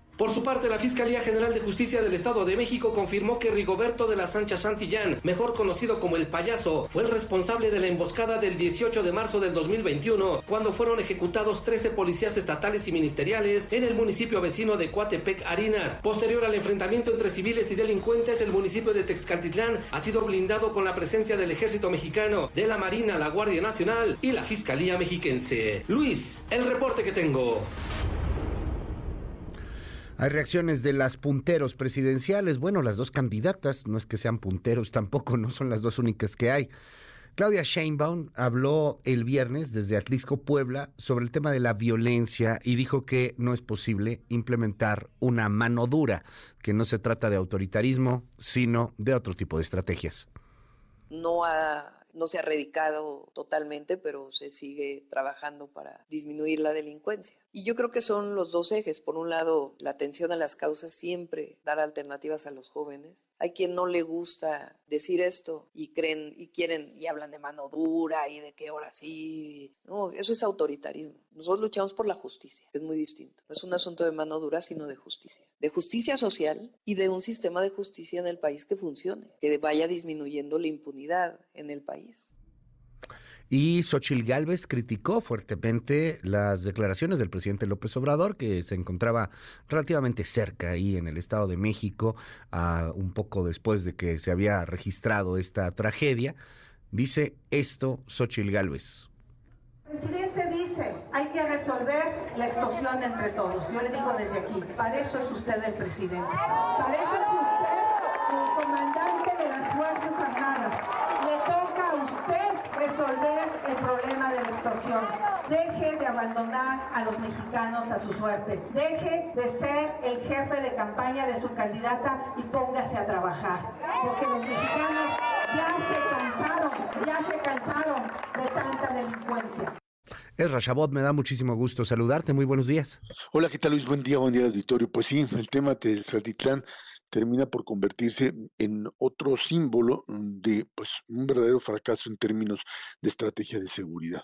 Y bueno, podemos discutir que si las eh, bases eh, o las razones sociales de esto son muy profundas, que si la pobreza está eh, ligada al tema del crimen organizado, lo que obviamente no se sustenta, lo que sí queda claro es que el tema no se reduce a un problema de autoritarismo o, digamos, apertura frente a la posibilidad de encontrar una eh, solución de fondo, sino en el hecho de que el Estado mexicano ha dejado de desaparecer, ha dejado de, estar presente, ha desaparecido, perdón, en una buena parte del territorio nacional. Y una de esas eh, partes es fundamentalmente ahora pues, un Estado de México que termina siendo infiltrado por la familia michoacana, otro de los grupos, de los grupos criminales, Luis. Estamos ante una situación en donde, pues, eh, esto prende cuando la población deja, digamos, de aceptar algo que para muchos ya es un elemento cotidiano, que es el cobro de piso, el someterse directamente, digamos, a la renta que te exige el crimen organizado, porque si no, no puedes ni trabajar ni tener la capacidad, digamos, de vivir cotidianamente. Eh, eh, esto, por supuesto, daña eh, en términos primero humanos la forma de vida, al estar viviendo en el terror y en el miedo de aquel que pues te obliga fuera de la ley a pues pagar determinadas cantidades y a vivir bajo el principio de que tienes a alguien con una pistola apuntándote. Esto sería una de las partes. La otra es que en términos de costos ya tenemos también un elemento importante, es decir, estos, estos grupos tienen la capacidad de imponer eh, cantidades tan importantes de dinero a la producción agrícola o de otro tipo de servicios, de, perdón, de productos y servicios que finalmente estamos ante una, eh, digamos, un impuesto extra que estarías pagando, lo que también encarece la propia producción. Es una situación dramática que cuando pues, el vacío de poder llega a un extremo y la población no lo soporta, tienes este tipo de incidentes de justicia por propia mano. Justicia por propia mano que no puede ser resuelta simplemente con el llamado a, pues vamos a echarle ganas todos y entre todo lo podemos resolver. Eso no funciona si no existe una estrategia de seguridad. Primero, por supuesto, que establezca la posibilidad, la capacidad del Estado para finalmente eh, controlar, sancionar a aquellos que lo imponen. El dilema ahora en esta zona es, está bien, ahí está el ejército, pero eh, los que finalmente eh, mataron a sus, pues, a sus verdugos, eh, son culpables de crímenes y tendrían que ser llevados a la justicia al mismo tiempo que aquellos que trataron de imponerles un elemento extralegal de control también tendrían que ser pues eh, este, sancionados por algo que simplemente no se ajusta a lo que se viviría en un Estado de Derecho. Estado de Derecho que por supuesto no existe, Luis, y que no hay forma de eh, pues eh, sustituirlo por estas imágenes del ejército mexicano entrando a la zona, eh, otra vez esta idea de patrullar, es esta idea básicamente de convertir al, al ejército en el, digamos, administrador de la zona, en un sentido no de combatir y de imponer la ley en el territorio, sino simplemente de tratar de bajar, de calmar los ánimos y establecer nuevas formas de convivencia entre el crimen organizado y la población civil. A esos niveles, Luis, de degradación hemos llevado y esto que se vio allí en Tezcaltitlán simple y sencillamente es una muestra del grado de degradación en el que se encuentra una buena parte del territorio nacional a merced de estos grupos que saben bien que saben bien que independientemente de este tipo de reacciones pueden seguir operando sin que haya quien les ponga un alto. No es un problema de pobreza, no es un problema de desigualdad social, es un problema simplemente de falta de Estado de Derecho y de incapacidad de la autoridad estatal y federal para poder actuar en estas condiciones, Luis. Siempre un honor, querido Ezra. Te seguimos en arroba, Z Chabot. Muchísimas gracias. Gracias, buen día, Luis. Las 7 con 38 y la prensa que trae. Intelite reporta la cobertura mediática de los temas del día. 1. El Gran Diario de México, el Universal, busca gobierno quitar 135 mil millones de pesos a Inanita. 135 mil millones de pesos para IMSS Bienestar. Todo esto, bueno, pues en el marco del, del presupuesto del último año de aprobarse la iniciativa de federalización de los servicios de salud en el país, que este martes, mañana, se discute en la Cámara de Diputados, el gobierno se apoderará de 135 mil millones de pesos del Fondo de Aportaciones para los Servicios de Salud que manejan los estados, todo para apuntalar el servicio IMSS Bienestar. Es una bomba lo que publica el día de hoy el Universal.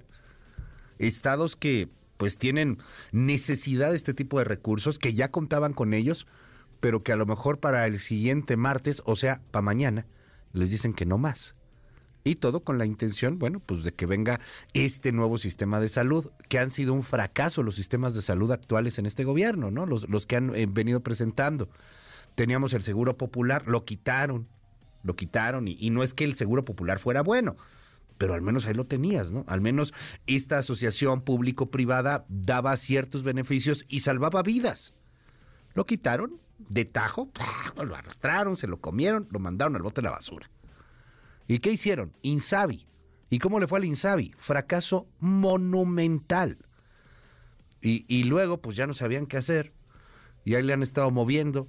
Y que no, que ahora sistema de salud universal. No, bueno, qué bonito decirlo en la Constitución, ¿verdad? Todo mundo tiene derecho a medicinas, todo mundo tiene derecho a, atención médica. Pues sí, qué padre. La bronca es cómo lo pagas, cómo le haces. Ha sido un fracaso hasta el momento. La última se llama IMSS Bienestar. Ojalá que jale, ojalá que funcione. Pero hoy la bomba que aparece en la primera plana del Universal, aguas, 135 mil millones de pesos que quitarían de presupuesto estatal para apuntalar esto. Ya vamos a ver las reacciones, todo en el cierre de este convulso 2023. 2. Le digo que nos encanta vernos el ombligo, porque sí, en algunos titulares, ahí como que llamadita de primera plana, está el tema de Javier Milei en los medios mexicanos. En los medios internacionales es portada. En los medios internacionales es portada. Empiezo con Wall Street Journal. ¿Sabe cuál es la foto? Milei abrazando a Zelensky, porque Zelensky estuvo en la toma de posesión de Milei. Y ahí está la primera plana, la fotografía de este, eh, pues de esta toma de, protesta de Javier Milei. Y, bueno, pues un análisis en torno al tema. También se lleva la primera plana del Financial Times, Javier Milei, también aparece el día de hoy en los diarios principales de Brasil, por supuesto en todos los diarios de Argentina. Eh, en la Fola de Sao Paulo, también ahí el, uno de los diarios más importantes de, Brasil, eh, pues muchísimo, muchísima tinta que corre hoy sobre Javier Milei en la prensa global, en la prensa del mundo. Échele un ojo también a varios artículos muy buenos que hablan sobre el tema publicados en el diario El País de España, que también le dedica gran parte de sus primeras planas. Las 7 con 41 minutos. Intelite reporta la cobertura mediática de los temas del día Vámonos a una breve pausa. Mm, perdóneme, vamos a una breve pausa. Y regresando de la pausa, le cuento lo que está pasando con el dengue en Acapulco.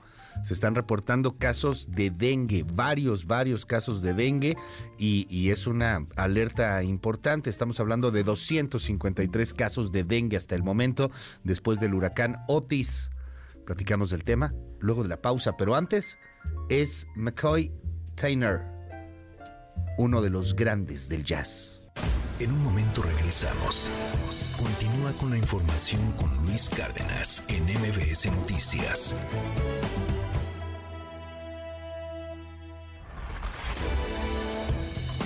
Ya estamos de regreso. MBS Noticias con Luis Cárdenas. Continuamos. Las 7 con 48 minutos. Continúa la crisis en Acapulco nos dicen algunas cosas, pero pues hay otras que ahí están, ¿no? Evidentes. Están construyendo poco a poco, ahí van, tienen la intención de reabrir Acapulco hacia febrero. De hecho, pues querían que ya hubiera turistas en, en, diciembre, sí ha habido algunos, pero pues muy lejos de lo que se esperaba. Esta era la fecha buena para Acapulco, difícil entre la reconstrucción, pero también por desgracia entre el dengue. 253 casos de dengue hasta el momento y contando una alerta roja en materia de salud. Cuéntanos, Eduardo Guzmán. Buenos días Luis, para reportarte que la Secretaría de Salud del Estado de Guerrero ha informado que desde el paso del huracán Otis se registran en el Sistema Nacional de Vigilancia Epidemiológica 253 casos confirmados de dengue en Acapulco y en Coyuca de Benítez 12 contagios. Por su parte, el director de Salud Municipal de Acapulco, Aniceto Leguízamo, declaró que se han registrado casi 5.000 casos de dengue este año y desafortunadamente se cuentan con dos defunciones por causa de esta enfermedad. Sin embargo, reconoció que en este momento de la contingencia, gracias a las acciones preventivas, este padecimiento transmitido por vector representa un problema menor para los acapulqueños. O si en este momento, primer punto, si no hubiésemos armado la estrategia de aérea, terrestre, la estrategia contra el dengue, en este momento Acapulco estuviese en una situación muy crítica en relación al dengue. Pero gracias a esa estrategia hay consecuencias todavía, hay problemas, pero los problemas son menores y que esos problemas menores todavía los podemos llevar a más bajos. Por otra parte, te informo Luis que respecto a los casos de enfermedad diarreica aguda, la Secretaría de Salud del Estado de Guerrero detalló que a la fecha se han atendido 7.656 casos acumulados captados por las 33 unidades médicas móviles actualmente distribuidas en estos municipios Acapulco y Coyuca de Benítez. Hasta aquí el reporte. Fuerte abrazo a Acapulco y bueno, pues a seguir construyendo, a seguir levantándose y ahí el anuncio de las autoridades, ¿no? El aviso, aguas con el tema de la salud, se ha advertido desde el principio por los desechos, por el asunto de la, del desastre, por la misma reconstrucción, porque pues también así pasa en la zona, pues hay algunos focos rojos, ya del dengue se había hablado, también de enfermedades gastrointestinales, de infecciones, etcétera. Bueno, pues ahí está el, el foco rojo. Son las siete con cincuenta, un respiro, ¿no? Deportes con Eddie Chabot. Deportes con Eduardo Chabot.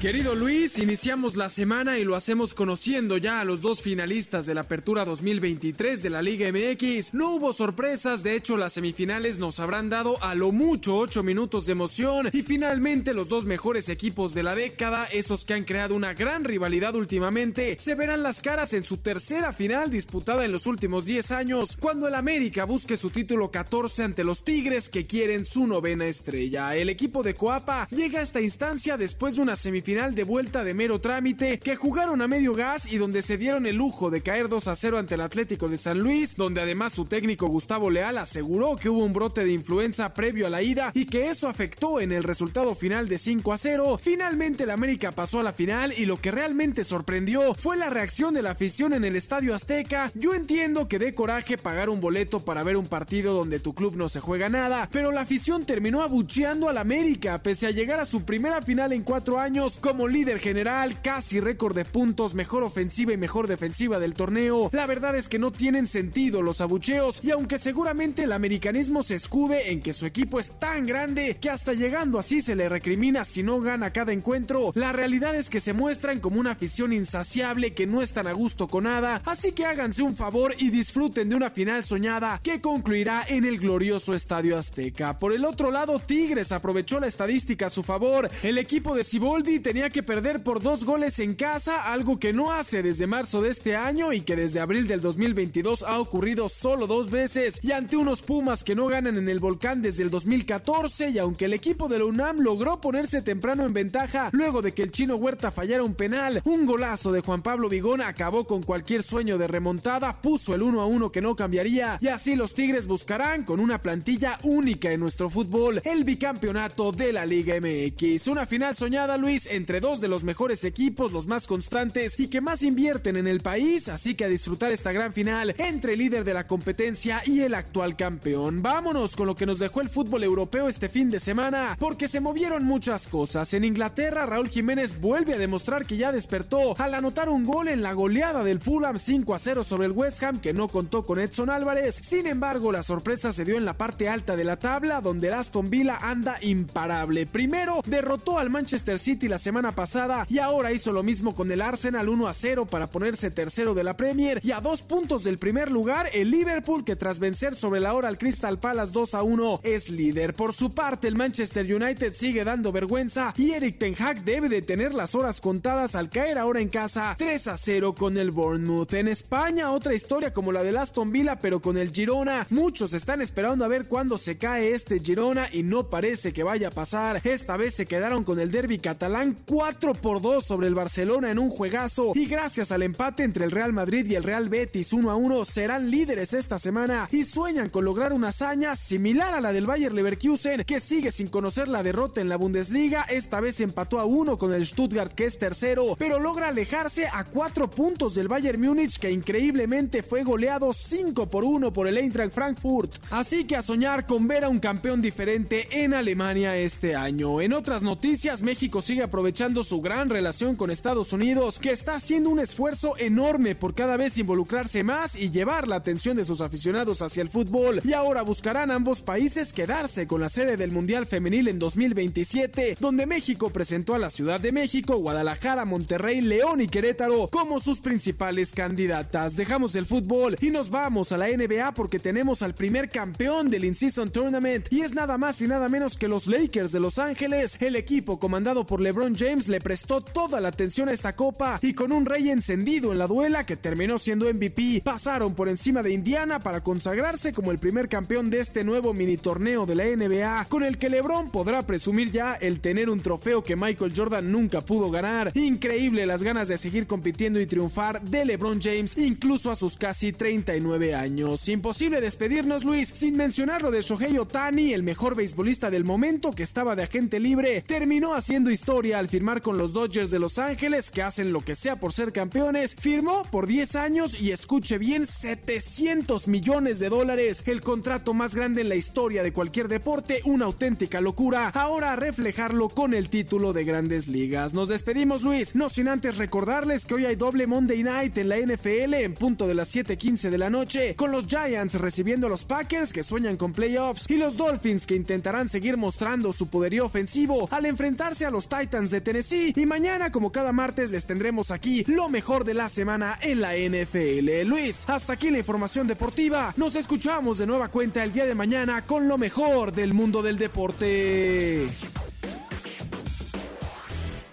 En un momento regresamos. Continúa con la información con Luis Cárdenas en MBS Noticias.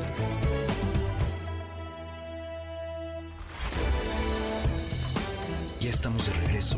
MBS Noticias con Luis Cárdenas. Continuamos.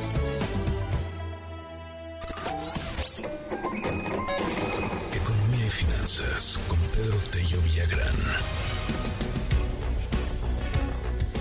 Fíjense, nada más están construyendo, se están construyendo varias eh, plantas industriales, parques industriales, 50 concretamente, para poder cubrir la demanda de espacios del nearshoring, o sea, para poder eh, surtir en varias ocasiones hacia los Estados Unidos. Cuéntanos, Pedro, qué gusto saludarte, buen día. Luis, ¿qué tal? Muy buenos días, qué gusto saludarte a ti también, a quienes nos escuchan. Uno de los sectores que sin duda alguna está resultando ganador por el avance del famoso nearshoring o la reconfiguración de cadenas de suministro a escala mundial, pero particularmente viendo como una plataforma muy relevante a América del Norte y específicamente a México, es sin lugar a dudas el sector de parques industriales. De acuerdo con la información más reciente, en México se están alcanzando en este momento cifras históricas por cuanto a la concentración de superficie para construir infraestructura productiva o parques industriales. Se habla de que en todo el país, en este momento, están en operación la construcción de 50 parques industriales que no se concentran exclusivamente en el norte, sino que ocupan espacios en la mayor parte del territorio nacional. Y este crecimiento tan importante e interesante en la construcción y en la habilitación de parques industriales, lo que ha eh, generado es que se alcance una cifra histórica en lo que tiene que ver con la inversión justamente para la habilitación de este tipo de infraestructura. De acuerdo con el presidente de la Asociación Mexicana de Parques Industriales Privados, la AMPIP, en 2022 y en 2023 el monto de la inversión supera los 2.700 millones de dólares, lo que representa un crecimiento de más del 50% respecto al año inmediato anterior, y se estima que incluso en el 2024, Luis Auditorio, ese monto de inversión incluso crezca a dos dígitos en forma adicional. Y a pesar de que las reglamentaciones que se deben cumplir para poder construir o iniciar la construcción de un parque industrial sumado a todo el tiempo que toma la dotación de la infraestructura solamente para llevar energía eléctrica tarda por lo menos de mes y medio a dos años, a pesar de estos inconvenientes que se enfrentan en nuestro país, lo cierto es que el, el apetito por la ubicación de terrenos estratégicamente eh, seleccionados en materia regional ha desatado un eh, verdadero impulso al desarrollo de los parques industriales en nuestro país, porque de acuerdo con la información que recientemente dio a conocer la Secretaría de Economía, existen más de 100 proyectos de inversión anunciada extranjera para traer a México cerca de 110 mil millones de dólares en industrias como la eléctrica, la electrónica, la automotriz, la industria de autopartes,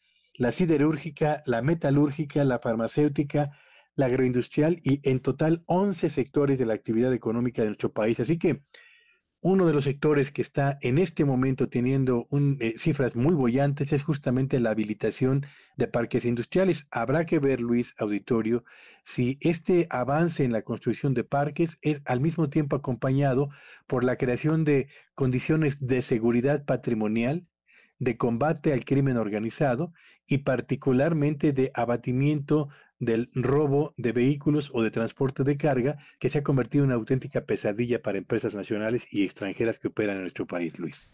Gracias, como siempre, querido Pedro. Te seguimos en tus redes. ¿Cuáles son? Síganme en Twitter ayer y X hoy en arroba Petello Villagrán y que tengan un muy buen inicio de semana. Igualmente, querido Pedro, son las 8 con 5 minutos. Ya vas a empezar con tu amarillismo haciéndolo más dramático con el dengue, pero mucha gente también en sus terrenos tiene botes y llantas y no dices que es culpa de la gente. Pues es culpa de la gente, es culpa del pueblo, es culpa del gobierno, es culpa de lo que quieras. La bronca es que hay dengue, es que hay 253 casos de dengue y pues si ahí hay las uh, llantas, pues hay que hacer también cosas para que no estén esas llantas, caray. No se trata de echar culpas, sino de resolver problemas, pero hay algunos que son expertos en echar culpas y no en resolver problemas. La estúpida guerra del narco que inició Borolas, la señora de las gelatinas lo quiere, por eso detestamos al PRIAN. Hola Luis, saludos desde Morelia. Estoy de acuerdo en que ni se aplica la ley con respecto a lo que pasó en Estado de México pero a ver dónde aplica la defensa propia. Estamos hartos de que no tengamos seguridad. Ahorita platicamos de lo de Texcatitlán, ahorita vamos a platicar lo que está pasando ahí y no solamente ahí, porque en otros estados de la República Mexicana, en una ranchería, por ejemplo, acaban de secuestrar a todos, a todos los integrantes en la ranchería. Ahorita le cuento dónde fue. Hola Luis, eh, Debería de haber en Palacio Nacional un moño negro, no por los hechos de Texcatitlán, sino por la muerte de la mamá del Chapo. Eh, cuídate también de la viruela sísmica, dice sísmica. Y ya lo dijo tu amiga, bueno, está bien, gracias. Este, lo que pasó en, en Texcatitlán puede ser el inicio de una rebelión, porque en toda la zona la gente ya está hasta el gorro de las extorsiones, levantones, control de precios, robos y todo tipo de violencia. Hola, muy buenos días. Desde hace más de una semana en Nuevo Balsas se han registrado enfrentamientos del crimen organizado con granadas y drones. Por favor, díganle al gobierno, estamos con miedo, dicen aquí en el WhatsApp. 5571 131337 5571 131337. Ten un excelente inicio de, semana, hermano, desde Veracruz. Abrazo, abrazo, muchas gracias allá, Veracruz. Son las 8 con 8 minutos. Seguimos en este espacio. Vámonos a una breve pausa. Hoy cumple Brenda Lee 79 años de edad. Además tiene esta rola que es muy navideña. Seguimos. Ya estamos de regreso. MBS Noticias con Luis Cárdenas. Continuamos. Primeras planas. El Universal.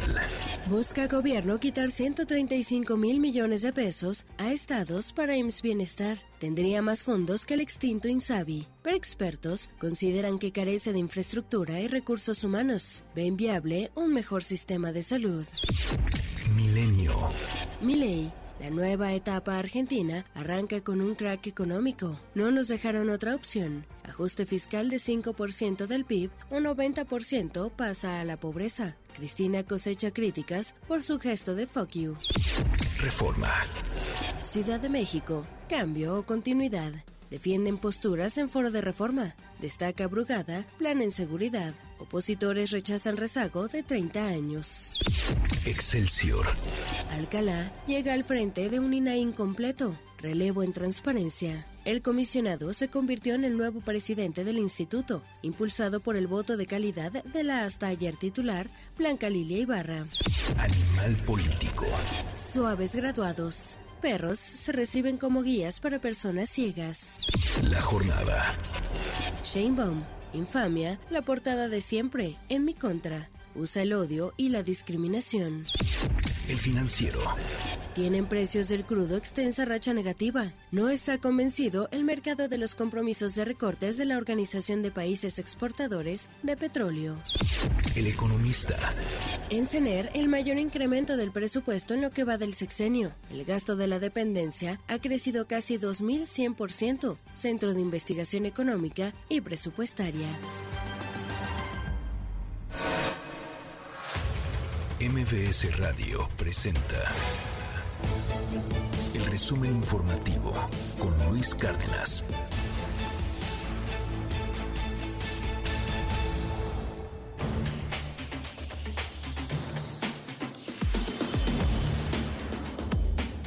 Las 8 con 16, Coco García, qué gusto saludarte, buen día. Luis Cárdenas, buen día, buen día al auditorio. Les comento que la Barra Mexicana de Abogados externó esta mañana su preocupación por la crisis que se vive dentro del Tribunal Electoral del Poder Judicial de la Federación, luego de que tres de los cinco magistrados exigen la renuncia de su presidente Reyes Rodríguez. A través de un comunicado, el Colegio de Abogados llamó a privilegiar el diálogo para terminar con las diferencias y de esta manera pues lograr un tribunal electoral estable, imparcial y autónomo. Y en más información, Luis, les comento que en vísperas del Día de la Virgen de Guadalupe, este martes 12 de diciembre, miles de peregrinos procedentes de todo el país comienzan a llegar a la Basílica de Guadalupe, por lo que ya se registran cierres viales en las inmediaciones y se pone en marcha un operativo de vigilancia. De acuerdo a las autoridades, serán cerca de 11 millones de fieles los que arriben al centro mariano, mientras que 415 millones de pesos se espera sea la derrama económica. Aquí nosotros visitando la Basílica de Nuestra Señora Virgen de Guadalupe, y pues principalmente agradeciéndole, ya que nos da fuerzas, trabajo y salud. Todos venimos con la misma intención, algunos eh, dar, darle gracias y algunos pagar alguna manta, no sé, agradeciéndole todo principalmente. Y dos muertos y ocho heridos, entre ellos un niño de seis años, dejó una balacera desatada en un partido de fútbol en la alcaldía Tláhuac, en la Ciudad de México. Los hechos ocurrieron en un centro deportivo de la colonia San Juan Ixtayuapan, donde dos sujetos ingresaron y realizaron detonaciones de manera directa hacia un hombre que se encontraba en las gradas.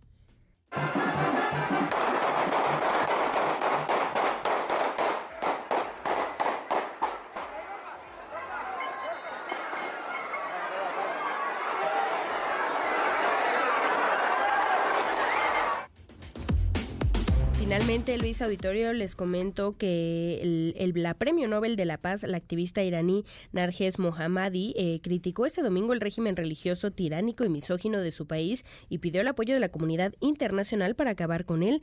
Lo hizo a través de una carta leída por sus hijos en Oslo, quienes aceptaron el prestigioso premio, ya que Mohammadi, eh, pues no, no pudo acudir al acto porque desde noviembre de 2021 cumple una condena de 10 años de cárcel en Teherán por difundir propaganda contra el Estado. Escuche. Soy una mujer iraní, orgullosa y honrada de poder contribuir a una sociedad que hoy vive bajo el yugo de un gobierno religioso, despótico y misógino. Confío en que la luz de la libertad, de la democracia y de los derechos humanos brillarán en las tierras de Irán. El himno del triunfo del pueblo en las calles de Irán resonará en todo el mundo. Muchísimas gracias, Coco. Te seguimos en tu red. ¿Cuál es? Gracias, Luis. En arroba Coco García con doble I y nos seguimos en todas las redes. Nos vemos al ratito. Ahorita nos vemos. Son las 8 con 19. Hoy es el lunes, lunes de recomendaciones, lunes de tips que tienen que ver con el pago de impuestos o de servicios relacionados con el Estado y hoy toca a la Comisión Federal de Electricidad. ¿Cuáles son los medios de defensa que se pueden proceder contra los cobros excesivos que puede llegar a ver con la CFE? Diana Bernal, te aprecio muchísimo que nos tomes esta comunicación. ¿Cómo estás, Diana? Muy buenos días. Hola, Luis, ¿cómo estás? Pues con el gusto de saludarte en este frío inicio de semana y sí, efectivamente, en principio los servicios públicos que preste el Estado a la población darían lugar al pago de un derecho a contribución. Sin embargo, el caso de la CFE, de la Comisión Federal de Electricidad, que es la empresa productiva del Estado, así se le denomina ahora, con la que puedes realizar un contrato para que te preste el servicio de luz, tiene características muy especiales y ha sido incluso todo un tema y una historia de debates al respecto. ¿Qué actos de la Comisión Federal de Electricidad pueden afectarnos? Pueden afectar al auditorio que te escucha, pues es común los cobros excesivos. Hay un acto que también se puede en un momento dado recibir, que es que te cobren retroactivamente tu consumo de luz, porque haga la, perdón, la CFE una visita de verificación y vea que en realidad, según la CFE, pues no sé, a lo mejor tenías un diablito, tenías algo que alteraba el medidor de luz y entonces hay gente a la que le llegan a cobrar hasta 10 años atrás de luz por este ajuste retroactivo que hacen. Y desde luego pues el temido corte de luz. Entonces hay mucho desconocimiento en la población de qué es lo que puede hacer para defenderse eficazmente de estos cobros. En principio de estos actos, pues puedes acudir desde luego con la propia Comisión Federal de Electricidad y presentar una inconformidad en el teléfono 071 que funciona a las 24 horas pero muchas veces no te resuelven favorablemente y entonces tendrías que acudir a la Procuraduría Federal del Consumidor, a Profeco, en queja. Esto pues también eh, no es seguro que puedas tener una decisión favorable porque es una conciliación, una amigable composición más que un juicio y creo que el porcentaje de quejas que se solucionan favorablemente a los consumidores de luz es de solo el 50% aproximadamente. Entonces, ¿qué es lo que puedes hacer? La Corte ya dijo que no procede el juicio de amparo porque no es un acto de autoridad, la CFE no es autoridad, entonces tienes que ir a un juicio, un juicio federal mercantil ante un juez de distrito. Aquí un detalle muy importante, Luis, es que el contrato de luz tiene que estar a nombre de la persona que vaya a presentar la inconformidad ante CFE, la queja ante Profeco o el juicio. Muchas veces está a nombre de tu mamá o de tu esposa o de cualquier persona o de tu papá que ya se murió, no tiene que estar a nombre el contrato de luz de la persona que vaya a presentar la queja. Ahora, la buena noticia, Luis, es que esto de los juicios no es tan complicado.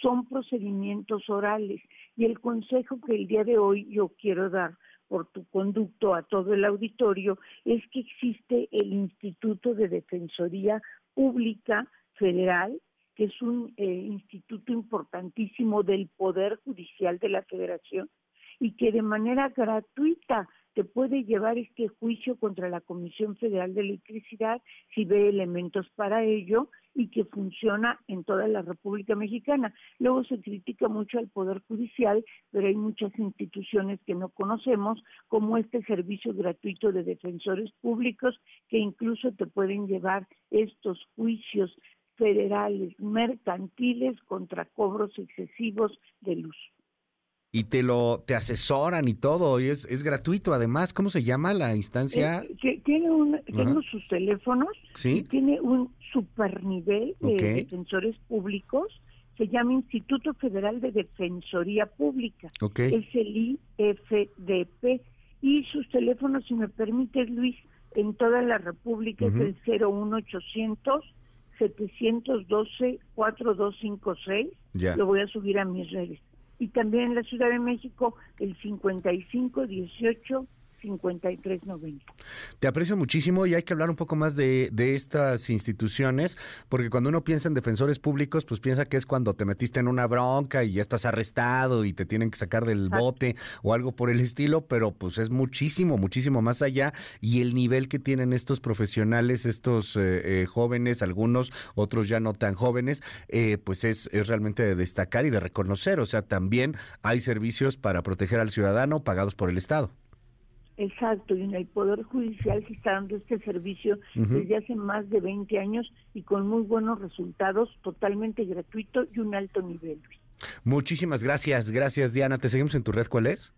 Por favor, en X arroba Diana Bernal, la 1 y en LinkedIn por mi nombre, Diana Bernal. Un abrazo y una gran semana. Muchísimas gracias, es Diana Bernal, son las 8 con 25 minutos.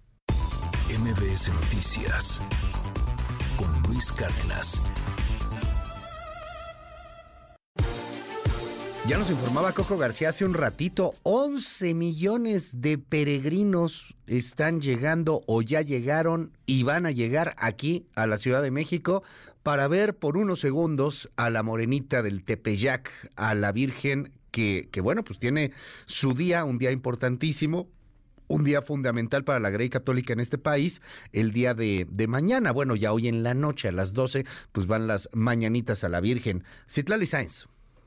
¿Qué tal Luis? Buenos días a ti, buenos días también a nuestros amigos del auditorio. El gobierno de la Ciudad de México ha puesto en marcha el operativo Bienvenido Peregrino 2023 con motivo del 492 aniversario de la aparición de la Virgen de Guadalupe, que este año espera que lleguen 11 millones de personas a la Basílica de Guadalupe. Martí Batres, jefe de gobierno de la Ciudad de México, afirmó que este lunes se espera justo la mayor afluencia de los peregrinos a la Basílica, por lo que el operativo inició el sábado, concluirá el 13 de diciembre, para el cual se destinarán 5.500 policías apoyados con 300 vehículos oficiales, 5 motociclistas, grúas, ambulancias, además elementos del Escuadrón de Rescate y Urgencias Médicas ERUM para garantizar la integridad de todos los ciudadanos y por supuesto de los peregrinos. Vamos a escuchar lo que dijo el jefe de gobierno, Martí Batres. Que tenemos el operativo Bienvenido Peregrino 2023 se trata de un operativo fundamental para atender, cuidar, proteger la festividad religiosa más importante de México y de América Latina,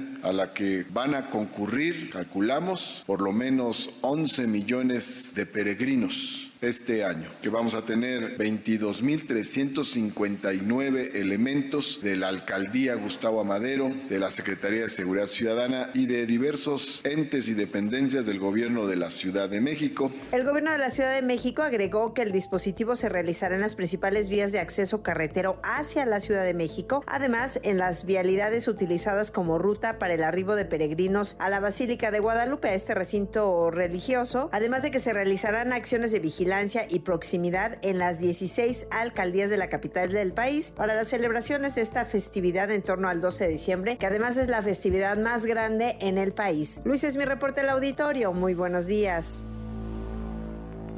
La Guadalupana, ¿cómo celebra usted el día? ¿Lo celebra o no lo celebra? Este, cuénteme por favor, 5571 13 13 37. Por cierto, le pongo en nuestras redes sociales, ay, qué realista se ve esto. Hicieron una, pues ya sabe, un, este estudio con inteligencia artificial para ver cómo se vería el día de hoy la Virgen de Guadalupe. Eh, basada en la pintura, obviamente, de, del que, bueno, se conmemora el día de hoy, la aparición en el manto de, de la Virgen, y basado pues también en algunas otras eh, herramientas, en algunas otras pinturas, y pues quedó una imagen bastante interesante. ¿Cómo se vería la Virgen? Pues sí, muy, muy parecida a una muchacha de entre 20 y 25 años aquí en México morenita, con el pelo eh, negro, este, cejas no tan pobladas, esta mirada, a mí sí, sí me figura mucho a, pues a una mujer aquí en, en, México, al, promedio podríamos llegar a decir, ¿no? De, cómo, de cómo nos vemos. En fin, le dejo la imagen, opine usted, me impactó ahí la, la foto de inteligencia artificial. Está en arroba Luis Cárdenas MX. 8 con 29. Regreso para hablar de algo bien duro, regreso para hablar de algo muy fuerte. Regresamos y platicamos a detalle de Texcatitlán, del pueblo bueno y sabio levantándose en armas, macheteando, matando, quemando a 10 integrantes de la familia michoacana, desesperados ya de las extorsiones. Les iban a cobrar un peso más por las cosechas, con todo, y que las cosechas estaban para llorar. Vamos a platicar de esto después de la pausa. Esto es MBS, yo me llamo Luis Cárdenas. En un momento regresamos. Continúa con la información con Luis Cárdenas en MBS Noticias. Comisión Nacional. Ya estamos de regreso. MBS Noticias con Luis Cárdenas. Continuamos.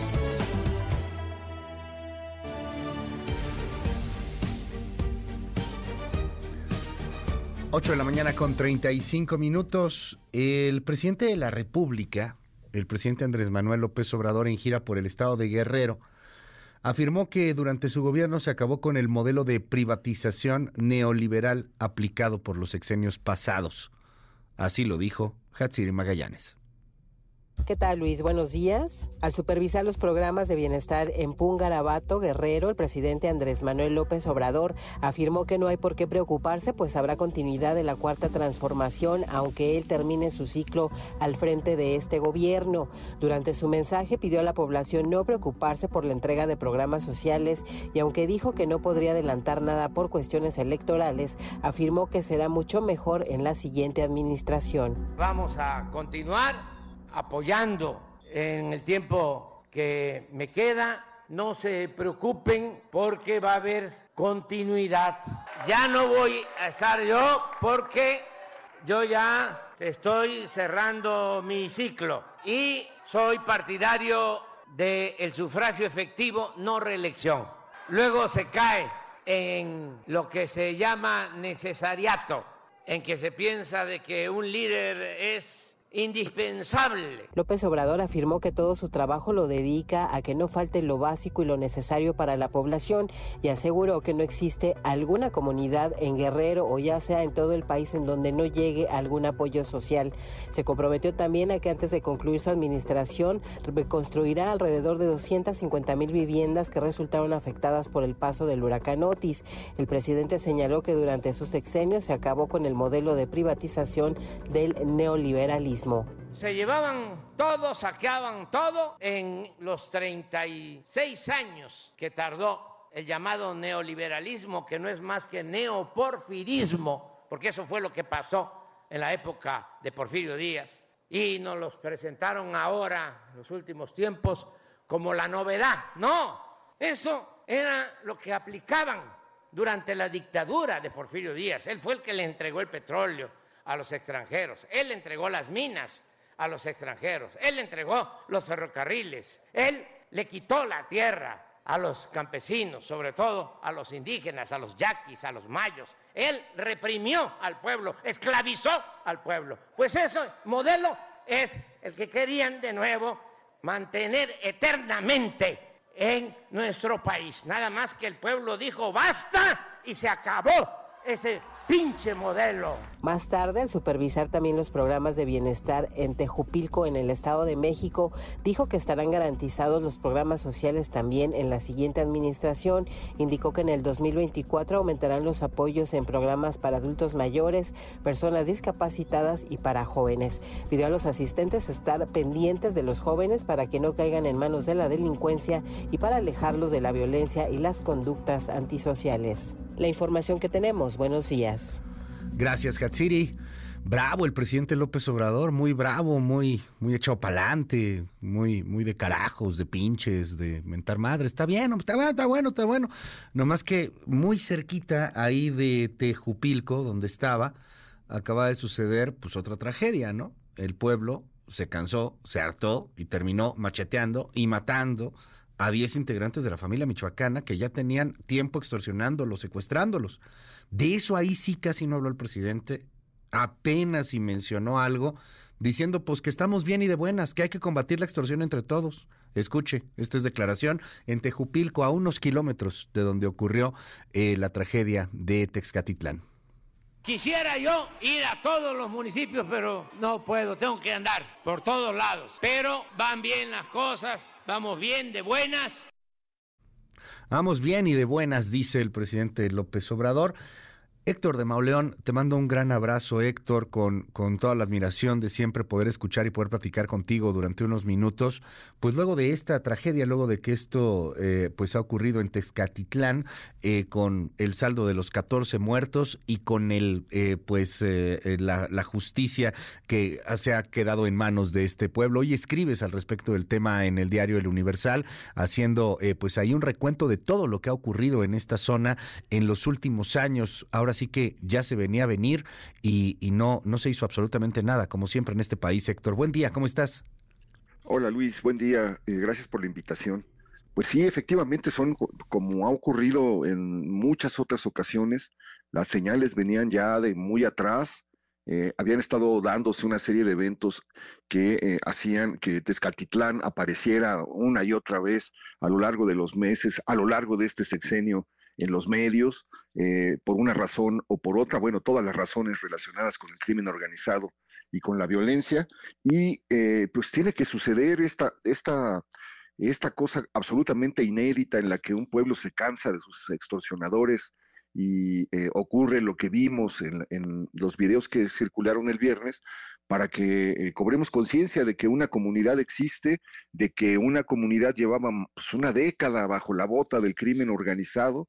Eh, nos vamos enterando de las modalidades nuevas que se le querían imponer de cobro de piso, que era un peso por metro cuadrado de, cultivo en una zona dedicada a, a, la siembra de col, de coliflor, de chícharo, de haba, de cebolla, etcétera, y eh, e, e, e, esta realidad que se, que se ha ido detectando en distintos municipios, en decenas y cientos de municipios del país, que es que pues, el crimen organizado cita reuniones a la gente, eh, en, la, en este caso en la cancha del pueblo, para imponerle las nuevas condiciones y pues todo termina, eh, como ya lo vimos en los videos que circularon, debido a eh, eh, el abandono, la incapacidad de, las autoridades. Ya habían pasado cosas terribles en ese, en ese lugar. Eh, hace un, par de años circuló la foto de un mono araña vestido de sicario que había caído también abatido al lado de, de 10 eh, integrantes de, la familia michoacana que se habían enfrentado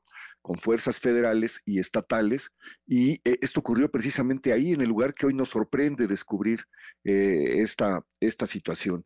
Era un control absoluto porque Texcaltitlán se encuentra en el corazón de lo que es el bastión de la familia michoacana desde el gobierno de Enrique Peña Nieto eh, se asentaron ahí eh, a sus anchas y desde entonces, eh, a lo largo de todos estos años, han, estado ocupando municipios, teniendo un avance criminal que hace que la gente que, que ocupa esos territorios, como muchos otros del Estado de México, tengan que pagar no solamente por cada metro de terreno cultivado, sino por cada animal que venden o que crían por cada producto que venden en las tiendas, eh, eh, materiales de, construcción, etcétera. Han ido, el avance criminal ha sido eh, lento, un poco invisible, pero se han, terminado por apoderarse ya absolutamente de todas las actividades económicas en la región de la Tierra Caliente. Y pues lo que vemos, lo que, lo que vimos es la primera señal de, de, digamos, de hartazgo colectivo que, que marca un, un precedente y algo gravísimo, porque habla, pues sí, del abandono en el que han vivido estas comunidades. Me recuerda de pronto, con todos los bemoles y escalas de grises guardadas, eh, lo que en algún momento sucedió con Peña Nieto en Michoacán con las autodefensas, Héctor, cuando sale Hipólito Mora, cuando en la Ruana se hartan, cuando van en contra, fíjate justamente igual en aquel momento de la, de la familia michoacana, y después esto que, que se convirtió en una rebelión del pueblo contra los narcos, pues termina también degenerando en, en otros grupos criminales que se disfrazaban de autodefensas, en una corruptela ahí dentro de, de los mismos, de los mismos grupos de autodefensa que supuestamente estaban eh, librando batallas. Eh, ¿Crees que pueda suceder algo así? ¿Crees que se pueda repetir? ¿Estamos ante un fenómeno similar a lo que ocurrió hace algunos años en Michoacán o ahora la cosa cambia? No, no, e, e, e, efectivamente hay un eco con lo ocurrido en, en, Michoacán. Aquí eh, lo, que, lo que ocurre es que todo se da de manera espontánea. Eh, eh, el, el, pueblo está reunido, el pueblo se, niega, son amenazados y de repente se prende la chispa que, que ocasiona esto que, que estamos viendo. Y, a los pocos días surge eh, una narcocartulinas eh, de amenaza, pero también salen narcocartulinas, no, no narcocartulinas, cartulinas hechas por las comunidades, invitando a comunidades vecinas a Tezcaltitlán a, no dejarse y hacer lo mismo. Y aparecen citadas precisamente pues Sultepec, eh, Coatepec, eh, eh, Temascaltepec, todas las comunidades que han, que han, este, que, han estado viviendo desde hace, desde los tiempos de las autodefensas, esta situación, porque efectivamente nada cambió con las autodefensas, simplemente cambió de dueño. Eh, las, las, regiones sacaron a un grupo criminal para que se pudiera meter eh, otro y pues llevamos eh, en esa zona, pues más de 10 años de, en, en, los que las comunidades viven de esa manera, en las que los enfrentamientos y las ejecuciones se han vuelto parte del, del paisaje cotidiano, y de repente cuando pasa esto, pues se llena todo de camionetas de la Guardia Nacional y del Ejército, llegan las autoridades a hacer discursos proponiendo la paz, el presidente eh, con, sin que se le pueda cortar la sonrisa, eh, llamando a a combatir entre todos la, extorsión, claro. Eh, eh, etcétera, y, a seguir viviendo en esa burbuja en la que nadie vio. A mí me impresiona mucho que el presidente municipal de, eh, de, esta, de este municipio ha repetido tres veces, y su hermano ya fue presidente municipal, y su prima ya fue presidenta municipal, y resulta que, que nadie estaba enterado de la situación, nadie sabía ni nadie vio lo que ahí estaba viviendo y lo que un pueblo entero nos enseñó. Ahora, podemos ver ahí a la gobernadora Delfina Gómez, pues aplaudir la llegada del presidente, mandarle un saludo como si fuera programa de radio a la secretaria de Seguridad Pública, Rosa Isela Rodríguez. Digo, qué bien, qué bonito, ¿no? Este, ahí el, tema político, el tema de que ganaron, aunque también habría que ver cómo va la popularidad de cada quien.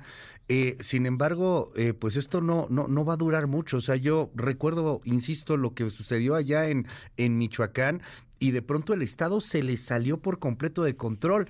Era Michoacán. Ya cuando hablamos del Estado de México, pues estamos hablando de algo mucho más cerca de la capital de la República, en año electoral. eh, esto podría convertirse en gran polvorín y, y no va a haber sonrisa, ni discurso, ni porra que alcance, Héctor. Te, eh, eh, yo sí creo que marca un, precedente y efectivamente en las elecciones de 2021, por ejemplo, la intervención del narco obligó a comunidades enteras a, votar en, eh, en, el sentido en el que los, los grupos criminales lo indicaron.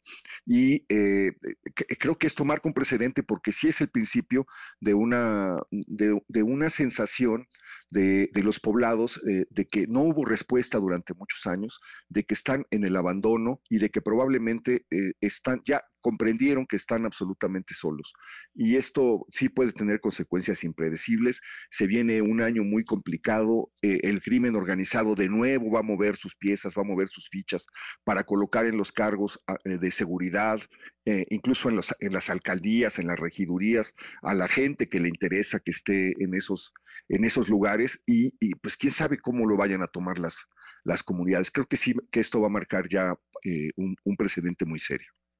Te aprecio mucho, Héctor de Mauleón, que nos hayas tomado esta comunicación el día de hoy. Te leemos, como siempre, ahí en el diario El Universal, hoy con esta columna, El payaso, el mono sicario y un pueblo que se hartó de sus extorsionadores. Y bueno, pues estamos en, en contacto si nos das oportunidad, Héctor. Muchísimas gracias, te agradezco mucho. Un abrazo fuerte, Luis. Va de vuelta el abrazo. Échale un ojo, ahí está hoy la columna del diario El Universal de Héctor de Mauleón. Estamos hablando de una década de extorsiones, de este grupo delictivo que le va exigiendo a, a los pueblos, a la gente, al ciudadano de a pie, al, al, que siembra, al que, al que cosecha, al que mata a los pollos, a las gallinas para vender carne, o a lo mejor a las vaquitas, que les está exigiendo derecho de piso. No en este gobierno, no en el anterior, desde hace 10 años. Les cito algunas cosas que han sucedido en los últimos años. Por ejemplo, en el 2018, un convoy de policías estatales fue emboscado en Almoloya. Eh, cuatro uniformados, cuatro policías murieron. En marzo de 2019, el fiscal de la región sur fue agredido a balazos entre Almoloya y Zacualpan también. Eh, en septiembre de 2020, tres policías estatales perecieron en un ataque armado ahí en la carretera de Tenango, en Ixtapan de la Sal. El 18 de marzo del 21, 13 policías fueron asesinados en una emboscada en Cautepec de Harinas. El 3 de mayo del 22, el año pasado, poquito más de un año, más de 100 pistoleros rafagaron las instalaciones de la Fiscalía General de Justicia en Sultepec es el Estado de México que puede convertirse en un polvorín, que tiene un riesgo, que ya lo es de alguna u otra manera, pero que sí marca un hito esto que ha sucedido en Texcatitlán el día eh, viernes y que hoy, eh, bueno, pues mantiene a gran parte de la prensa especializada en seguridad nacional y de la y de la prensa especializada en estos temas de crimen organizado, pues muy pendientes de lo que venga, cuál va a ser la decisión, cuál va a ser la determinación tanto del gobierno de la República como de el gobierno estatal. ¿Es un hecho aislado? ¿De verdad es un hecho aislado? Escuche esto. Nuestro golpe más fuerte fue el de la farmacia El Universal, que se le cobró 100 mil pesos por el derecho de piso, el cual ellos se negaron a pagar y se les quemó el local. Llamados por la chida, ¿sale? Era el primero, el primero y el último por la chida. De lo contrario va a empezar a chingar a su puta madre. ¿Sale? Rápidos de Monte Alto, empiecen a alinear con uno porque van a empezar a chingar a su madre, ¿va? Me empezaron a decir que, que, era por única ocasión un pago de 7 mil pesos para que nosotros nos dejaran seguir trabajando por cuestiones de, de, por piso o por algún derecho ¿no? que teníamos que pagar, en este caso por protección, eh, seguridad y que pues nos estaban vigilando ya desde hace un buen tiempo. Si tú te brincas las trancas conmigo, con mi gente, es donde realmente me vas a conocer. Entonces, ¿qué prefieres? Tengo mil pesos aquí en efectivo, patrón. Los 7 mil pesos que usted me pidió, pero dame autorización, por favor, de, de pedir de, de pedir. Asegúrame eso por lo menos, porque palabra no tiene.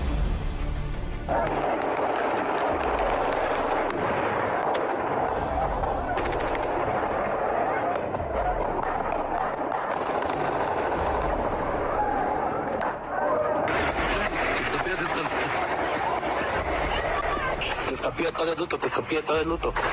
Gente quemando, gente corriendo, porque piden cuota para las obras. Estos son los carros los maños, los chingaron. Son todos los maños, ¿verdad? No manches, ir a ver, aquí está el payaso. Este es el payaso. Se llamaba payaso. Como gobernadora, lamento profundamente estos acontecimientos. Estos hechos no nos paralizan, al contrario, reafirman nuestra determinación de mejorar las condiciones de seguridad de nuestro amado Estado. Tengan la plena seguridad de que seguiremos trabajando para que episodios como este no se repitan. Al sur del Estado de México les digo, no están solos, estamos con ustedes. La presencia permanente de las fuerzas federales en la región para cuidar y proteger a nuestros pobladores. Por el bien de todos, ojalá que se le pueda encontrar una solución. Ojalá que esto sea en serio. De verdad, si, si consideran que son hechos aislados y siguen pensando que eh, no pasa nada, se va a salir de control. Ahí está el ejemplo de Michoacán. Está bueno. Por cierto, hay un corrido ya. Hay un corrido por los hechos de Texcaltitlán. Son 14 muertos, 10 eran de la familia michoacana, 10 que fueron ejecutados, destazados, quemados por el pueblo. Cuatro fueron asesinados en esta refriega por la familia michoacana y eran cuatro pobladores de Texcatitlán, que hoy ahí en el pueblo son considerados pues prácticamente héroes. Escuche el corrido. 8 con 53. Se nos hablo de aquellos cobardes. Es 8 de diciembre como a las 12 de la tarde surgieron varios pendientes que tenían que aclararse. Bájense los pantalones y que la Virgen nos guarde. Es posible que esta tarde nos veamos con Dios Padre. Te los espera de la mano de un machete. De inmediato le atoraron, se prendió el calen caliente. Siempre va a ser recordado el nombre de aquellos valientes que jugaron la vida, hombres llenos de grandeza, cuidaron a sus familias de esa perra delincuencia. Cuando se quiere se puede y eso quedó demostrado, se han quitado las cadenas. Pueblo revolucionario.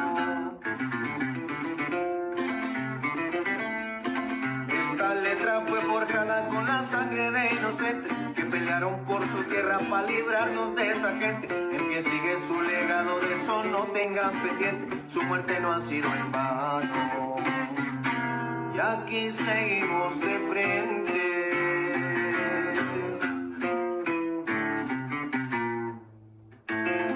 Y arriba Taxcapilla, En un momento regresamos.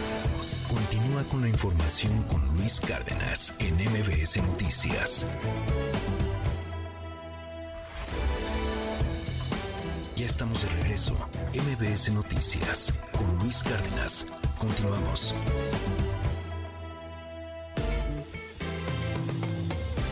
¿Cómo van los eh, cómo van los mercados? Citlali, perdón, se me fue aquí, se me hizo bolas el engrudo, te iba a decir cómo van los desfiles, perdóname. Citlali, ¿sabes cómo van, cómo van los mercados? ¿Qué dicen los números? ¿Cómo estás? Buen día. Hola Luis, buenos días a ti, buenos días también a nuestros amigos del auditorio. Pues arrancando la semana, en Wall Street están registrando alzas los principales índices, el Dow Jones Industrial avanza 0.20%, el Nasdaq está ganando 0.38%, sin embargo pierde el S&P 9 de la Bolsa Mexicana de Valores 0.13%, se cotiza en 54.331.49 unidades, en el mercado cambiario el dólar de metanía bancaria se compra en 16 pesos con 82 centavos, se vende en 17 pesos con 89. El euro se compra en 18 pesos con 48, se vende en 19 pesos con 3 centavos. El precio promedio de la gasolina Magna Luis en la República Mexicana se ubica en 22 pesos con 28 centavos por litro. La roja o premium en promedio se compra en 24 pesos con 35. En la Ciudad de México el precio promedio para el litro de Magna está en 22 pesos con 78 centavos. La rojo premium en promedio se compra en 24 pesos con 94 y está perdiendo en esta jornada de lunes la criptomoneda más conocida, el Bitcoin, 3.85% se compren 730 mil 630 pesos por cada cripto. Y finalmente te comento, y es un aviso para nuestros amigos del auditorio, que mañana las instituciones bancarias van a suspender operaciones al público. Eh, por ser el Día del Empleado Bancario, tampoco va a operar la Bolsa Mexicana de Valores, y es que la Asociación de Bancos de México agregó que los bancos que ofrecen sus servicios dentro de almacenes comerciales y supermercados sí van a abrir al público en ese día en horarios tradicionales, a pesar de que es un día festivo. Y bueno, también hay que recordarle a nuestros amigos del auditorio que si tienen que hacer alguna operación o una disposición en efectivo, se cuenta con 61 mil cajeros automáticos en la República Mexicana, además de que están los 50 mil corresponsales bancarios que también están operando en el país, así como la banca digital, electrónica y telefónica. Luis, mi reporte al auditorio. Mil gracias, Itlali. Bien interesante también el tema porque eh, sí, los bancos en este país no operan el 12 de diciembre, pero no es por el asunto de la Virgen de Guadalupe, la Morenita, el Tepeyac, que es una fiesta, pues a final de cuentas, muy nacional, pero también religiosa de la Grey Católica, es por el Día del Banquero, ¿verdad? Es el mismo día. Así es.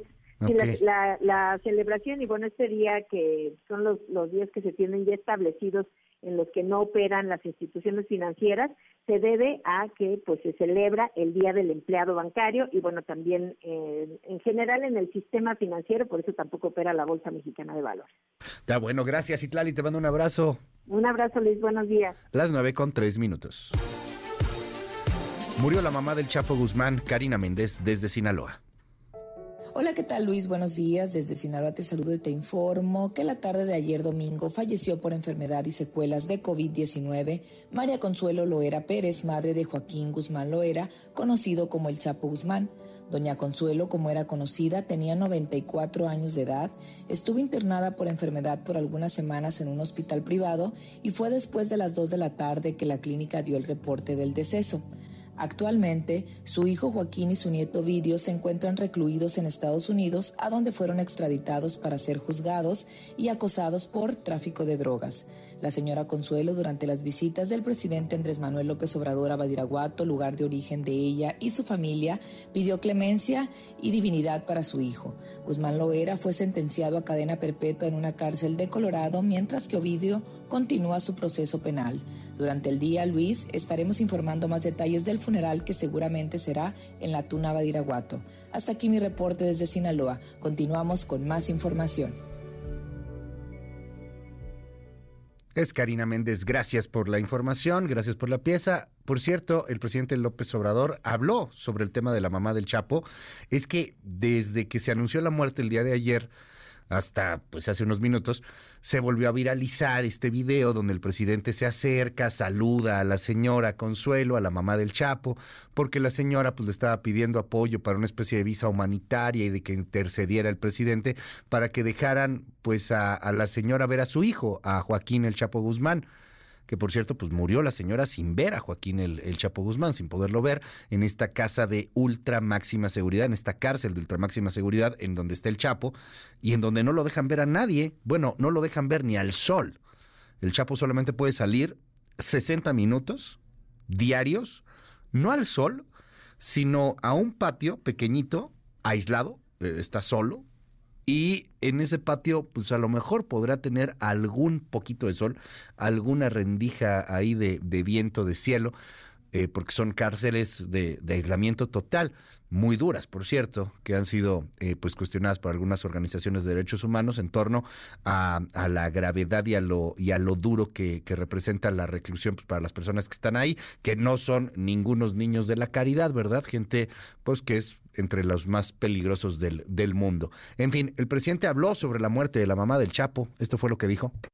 Respeto a la familia, ya la señora estaba, estaba leyendo, pues grande, y no tengo más comentario. Cualquier ser humano que pierde la vida merece respeto y también consideración a sus familiares, a todos los que pasan por esos trances. Nada humano me es ajeno y no hay que odiar y hay que poner en práctica ese principio filosófico universal del amor al prójimo. Algunas medidas. Y solo siendo buenos podemos ser felices. Las nueve con seis minutos, 5571 131337, 5571 131337. Gracias por los comentarios. Yo creo que lo de Texcatitlán sí fue un hecho aislado porque los habitantes terminaron por defenderse. Hola Luis, muy buenos días. Te saludo desde Teoloyucan. Hola, un abrazo. Uy, ya nada más falta que digan que va a ser luto nacional, ¿no? Por lo de la muerte de la mamá del Chapo. Bueno, no, no creo. Este, Luis, la mejor solución para México es que termine Morena. Otros aquí dicen que el presidente se exilie como Porfirio Díaz. Vaya el neoliberalismo, vaya la 4T. Eh, dicen aquí en el WhatsApp, el neoliberalismo multiplicó por cuatro el promedio de los mexicanos, aumentó la esperanza de vida, aumentó la escolaridad, se creó el INE, se creó la CNDH, la COFESE, el TLC, etcétera. Hablan aquí de la comparación entre el neoliberalismo y la 4T. Hola, muy buenos días. Lo que pasó en Texcatitlán ya pasa en Ecatepec. Eh, no es nada más de rancherías y pueblos. Desde hace años hay extorsión, despojo de casas y control de la policía municipal por parte de los cárteles. Luis, vaya, ¿eh? Ahora tienes pueblo levantado, envalentonado y armado. Cuidado. Hola, muy buenos días. Que sigan los abrazos, no balazos o acúsenlos con sus abuelos y papás. Al fin que no son de la familia, que siga la violencia, pero dicen que ya bajó la violencia. Eso son mentiras. Están engañando a la gente con los otros datos. Ahí está la realidad. Eh, eh, dicen aquí, el, presidente ya no va a tener a, eh, mano que besar. Hola, felicidades por tu programa. En el sur no solamente es Tecaxtitlán, es Tejupilco, donde está el presidente, Sultepec y San Simón de Guerrero. Ahí te cobran hasta por personas que están en los Estados Unidos 50 mil pesos al año. Tómala. Las autoridades lo saben y no han hecho nada. Se ha denunciado, pero los presidentes municipales lo niegan y se esconden. Eres un fregón, me gusta el noticiero, el mejor noticiero. Gracias. Eres un chayotero, nunca cambias. Este. Ojalá que así se hubiera preocupado por la gente de Acapulco, el presidente, dicen aquí en el WhatsApp. Hola, viva México contra las malas bestias y los malos políticos. Eh, lo que pasa es que los chayoteros se van a buscar las notas más podridas. Tú nada más quieres las podridas, no quieres decir las cosas buenas del gobierno. Hola Luis, eh, nos dicen aquí, no había visto lo de la mamá del Chapo, no había visto que, iba en una camioneta de Morena. Sí, bueno, es un video ya viejísimo, ya se viralizó desde hace tiempo. Eh, 5571-131337. Luis, saluda a mi esposa, eres como su crush. No, ¿cómo crees? No. No, bueno, pues saludos, pero no, no. Con todo respeto, saludos a todo mundo, no. No me diga esas cosas tan temprano. Me van a pegar a mí, oiga. Hola Luis, buenos días. Veo diario tu noticiero. ¿Crees que México necesita un Miley? Ay, buen tema. Ya lo platicaremos en algún, en algún podcast nos aventamos esa, opinión. Este 5571 131337 5571 131337 las 9 con 9 minutos. ¿Qué estamos escuchando? Así es Jeremy Jackson de los Jackson 5. Hoy cumple 69 años. El músico Jermaine, Jermaine Jackson. Regreso, I Want You Back. Ya estamos de regreso. MBS Noticias con Luis Cárdenas.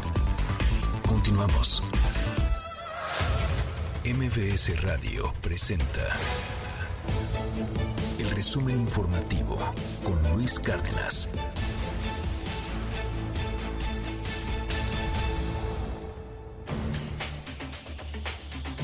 Coco García, qué gusto saludarte. Muy buenos días día, buen día al auditorio de Nueva Cuenta. Les comento que luego de que Mariana Rodríguez, esposa del gobernador de Nuevo León, Samuel García, y titular de la oficina Amara Nuevo León, se registró como precandidata de Movimiento Ciudadano a la alcaldía de Monterrey, pues el presidente López Obrador afirma, afirmó que está en todo su derecho y consideró que no hay impedimento legal para que participe en los procesos electorales del país. Escucha el presidente López Obrador no hay nada que lo impida, ella es ciudadana de conformidad con la Constitución, tenemos el derecho de votar, de ser votados, todos podemos participar. No hay, que yo sepa, ningún obstáculo legal. Hasta podría decir de que es una mujer exitosa, lo ha demostrado, tiene simpatías de sectores de clase media, de jóvenes, como otros aspirantes, mujeres y hombres.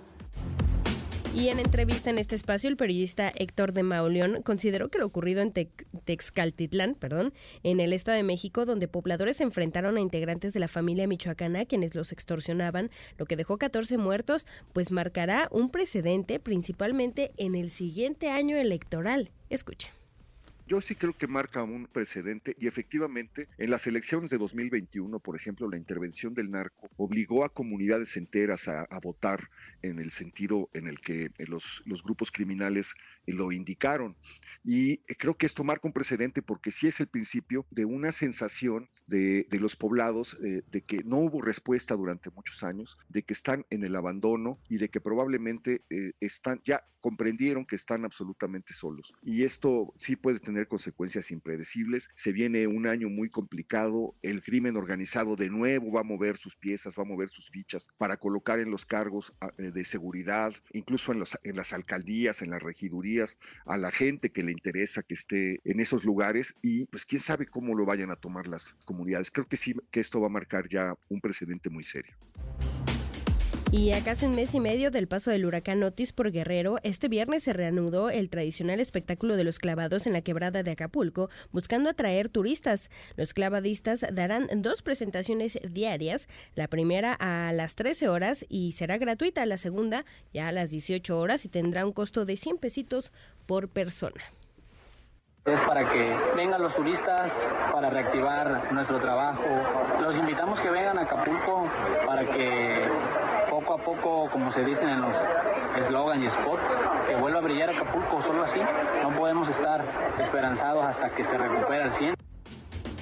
Finalmente, Luis Auditorio, les comento que tras varios días de discusión, la Unión Europea anunció la primera normativa en el mundo occidental en torno a la inteligencia artificial, esto con el fin, bueno, de regular su desarrollo y alcances. El acuerdo, que además busca garantizar que los sistemas de inteligencia artificial utilizados sean seguros y respeten los derechos fundamentales y los valores, aún tendrá que ser ratificado por el Parlamento Europeo y el Consejo de la Unión Europea, institución que representa a los gobiernos de la región. Han sido diálogos y reuniones muy largas. Pero puedo decir que definitivamente han valido la pena estas pocas horas de sueño que hemos tenido en estos días para poder celebrar el hito más grande de la historia en la transformación digital en Europa, para el mercado europeo y de todo el mundo. Creo que nos hemos ganado el derecho de decir con todas sus letras que hemos conseguido la primera regulación internacional sobre inteligencia artificial. Gracias, Coco. Te seguimos en tu red. ¿Cuál es? En arroba Coco García con doble I, ahí en todas las redes sociales. Muchas gracias, Luis. Que tengas buen día. Igualmente, gracias. Son las 9 con 20 minutos. Esta nota de pronto como que pasó un poco de largo, eh, porque la semana pasada, el 6 de diciembre, en el diario oficial de la Federación se incluyó un acuerdo, es el acuerdo A002-2023 de la Fiscalía General de la República, con el que pues, se da luz verde al espionaje oficial. Bueno, no es espionaje, es como le dicen, este inteligencia. Inteligencia de espionaje, ¿no? O espionaje para la inteligencia. Bueno, a ver, cuéntanos, Mario Maldonado. Échese hoy la columna de Mario Maldonado, una de las plumas más influyentes política y financieramente en este país. ¿Cómo estás, Mario? Buen día. Mi querido Luis, qué gusto saludarte como siempre todos los lunes a ti al auditorio de MBS Noticias. Pues mira, muy interesante incluso en el timing, tal cual lo dices. Fue el miércoles de la semana pasada cuando se publica en el diario oficial de la Federación este acuerdo, que es básicamente un decreto de la Fiscalía General de la República para delegar estas facultades a los agentes del Ministerio Público de la Federación para que, entre otras cosas, puedan espiar a quienes están investigando. Eh, y se da el 6 de, eh, de, de, diciembre, perdón, y justamente se da en el, en el contexto, mi querido Luis, de los escándalos que hemos visto en los últimos días, primero con el tema de la Fiscalía Capitalina de Ernestina Godoy, en la que el New York Times reveló que se estaba espiando y, solicitando precisamente a través de los ministerios públicos información de personajes de la oposición política en la capital, como es el caso del, del actual candidato a la jefatura de gobierno, Santiago Tabuada, incluso algunos integrantes de la denominada Cuarta Transformación del Estado de México, Horacio Duarte, en fin, varios personajes a los que supuestamente se estaba espiando. La Fiscalía Capitalina rechazó que así fuera, pero vaya que el, reportaje del New York Times era muy claro. Ahora, la semana pasada nos dimos eh, cuenta, también tuvimos información de que en el gobierno de Enrique Peña Nieto presuntamente también se pidió investigar a varios personajes, que esto pues parece que ya no es nuevo, lo hemos venido escuchando prácticamente desde que inició el sexenio actual, pero ahora lo, lo, interesante o lo preocupante más bien es que ya oficialmente se va a permitir que los ministerios públicos puedan solicitar información tanto eh, de eh, eh, la localización geográfica de las personas que están investigando, intervenir sus comunicaciones privadas, pero también solicitar de manera directa al sistema financiero cuál es el estatus de sus operaciones, de las operaciones que ha realizado. Ahora, aquí lo que se especifica en este decreto, en este acuerdo de la Fiscalía General de la República, es cuáles son las características de investigaciones en las que se va a poder solicitar este tipo de información. Entonces, muchas de estas nos hacen sentido cuando esté en peligro la integridad física o la vida de una persona, cuando se encuentre en riesgo el objeto del delito o cuando haya secuestros, privación ilegal de la libertad, extorsiones, etcétera, eso nos hace sentido, ¿no? Que se que se que se intervengan comunicaciones para dar con estas personas para liberar, por ejemplo, a alguien de un secuestro. El asunto viene aquí al final porque también incluye delincuencia organizada. Ese concepto ha sido muy manoseado, déjame ponerlo en esos términos, por parte de las fiscalías y de la Fiscalía General de la República, pues para decir, a ver, yo creo que tú estás en contubernio con alguien más y por lo tanto es considerado tipificado delincuencia organizada, te puedo investigar, te puedo intervenir comunicaciones, solicitar tus datos financieros y bancarios, eh, pedir tu localiza geolocalización de tus teléfonos o tus dispositivos móviles. Entonces, a ver, para que nos entendamos, el, tema de delincuencia organizada cabe, por ejemplo, en el outsourcing ilegal, ese tema de la terciarización que usan algunos empresarios para contratar a su personal. Bueno, eso puede ser delincuencia organizada. Entonces, ahí es donde viene la preocupación, porque el argumento de cualquier ministerio público de la propia Fiscalía General de la República va a decir es que este sujeto que estamos investigando lo estamos investigando por presunta delincuencia organizada, entonces le solicitan que les permitan las eh, las eh, empresas telefónicas sus datos de geolocalización o que les permitan intervenir su WhatsApp, su, su mensajería instantánea, sus llamadas.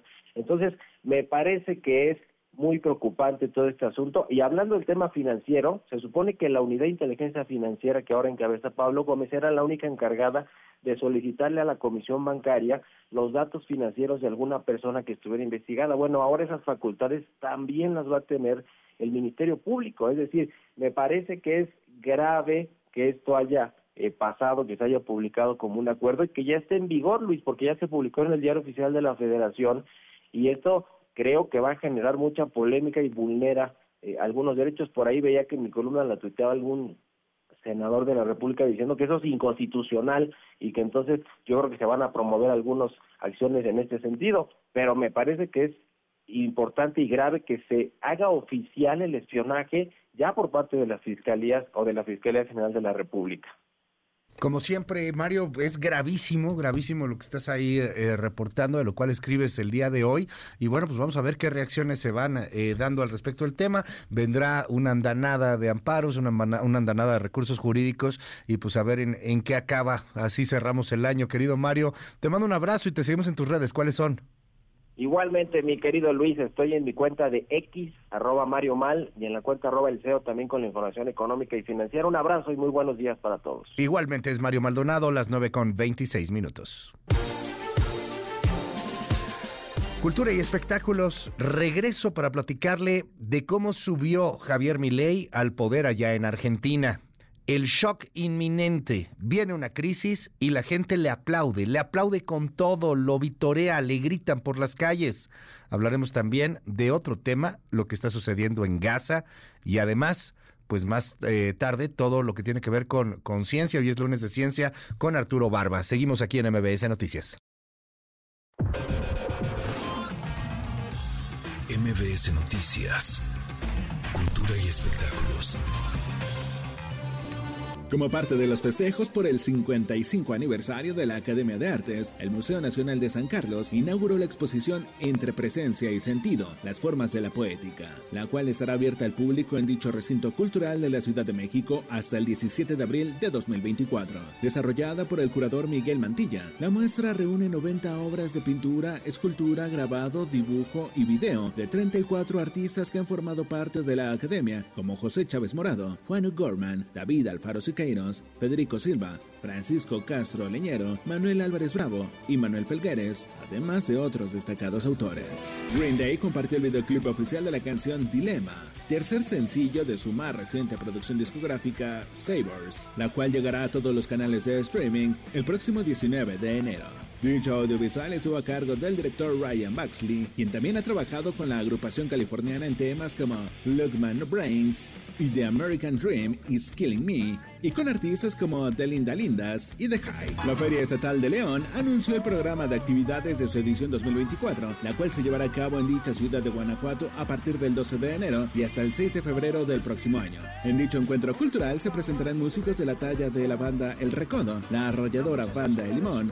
Los Tigres del Norte, Marco Antonio Solís, Matisse, Kings of Leon y Backstreet Boys, entre muchos otros artistas más. Como parte de su Latin American Tour 2024, la banda de hardcore punk estadounidense Turnstile volverá a nuestro país para dar dos conciertos. El próximo 2 de abril en el Guanamor Teatro Estudio de Guadalajara y dos días después en el pabellón oeste del Palacio de los Deportes de la Ciudad de México. El día de mañana tendrá lugar la preventa de boletos, mientras que la venta general dará comienzo este miércoles 13 de diciembre en las taquillas de los inmuebles y a través de Ticketmaster. En un momento regresamos. Continúa con la información con Luis Cárdenas en MBS Noticias.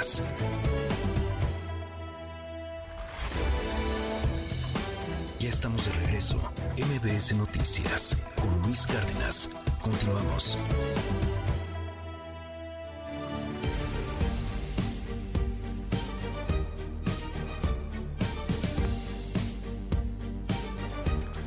Las 9 con 36 minutos, seguimos en este espacio. Gracias por los mensajes en el WhatsApp 5571 131337, abierto absolutamente para todo nuestro auditorio.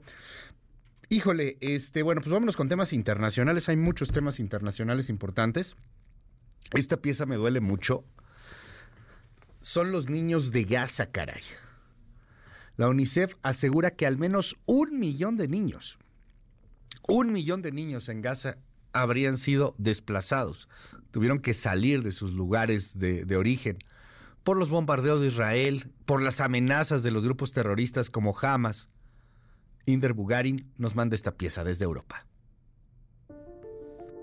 Buenos días, Luis. Saludos, México. Así lo resume el máximo organismo de Naciones Unidas para la Infancia. La Franja de Gaza es el lugar más peligroso del mundo para ser niño. Los números son desgarradores de una guerra desatada por los terroristas de Hamas y que Israel ejecuta ignorando todos los principios internacionales, humanitarios y de guerra. Un millón de niños han sido desplazados por la fuerza de sus hogares y se encuentran atrapados en un territorio carente de todo tipo de servicios. No hay agua, luz, electricidad, combustible, asistencia médica y mucho menos hay acceso a la educación. Hay también gran escasez de alimentos. Se estima que para acceder a una ración de pan, las personas deben formarse entre 4 y 6 horas. Los infantes representan el 42% de las víctimas mortales. De acuerdo con el Ministerio de Salud de la Autoridad Palestina, hasta el 10 de diciembre habían perdido la vida 17.997 palestinos, de los cuales unos 7.700 son niños y 5.100 mujeres. Pero los niños de Gaza no solo corren el riesgo de muerte por los misiles, también por las epidemias y enfermedades infecciosas ante el colapso del sistema sanitario. Hay un estallido de todo tipo de infecciones respiratorias. También se ha producido un brote sin precedentes de enfermedades inflamatorias de la piel, varicela, sarna y de gripe severa. La situación que los niños viven a diario está generando además estrés, traumas y profundas cicatrices emocionales. Catherine Russell, directora ejecutiva de UNICEF. En UNICEF creemos firmemente que el verdadero costo de la reciente escalada será medida en vidas de niños, en aquellas perdidas por la violencia y en el fuego cruzado. UNICEF y otras organizaciones internacionales llevan semanas dando la alarma sobre las pésimas condiciones en el enclave palestino. Pero hasta el día de hoy, la comunidad internacional sigue guardando silencio ante una guerra en la que decenas de niños mueren o resultan heridos a diario. Hasta aquí mi reporte.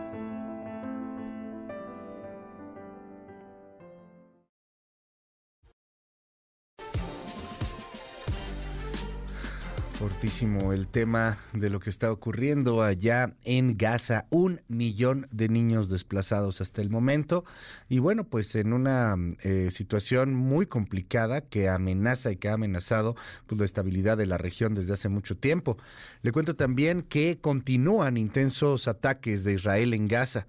Los intensos combates continuaron durante el fin de semana en toda Gaza, incluyendo el devastado norte, mientras Israel seguía adelante con su, con su ofensiva, después de que Estados Unidos bloqueó esfuerzos internacionales para detener los combates y advirtió que enviará más municiones a su aliado. Tengo por ahí el audio del primer ministro Benjamín Netanyahu, que informó sobre su pacto, su diálogo con distintos líderes mundiales que le piden poner fin a la guerra.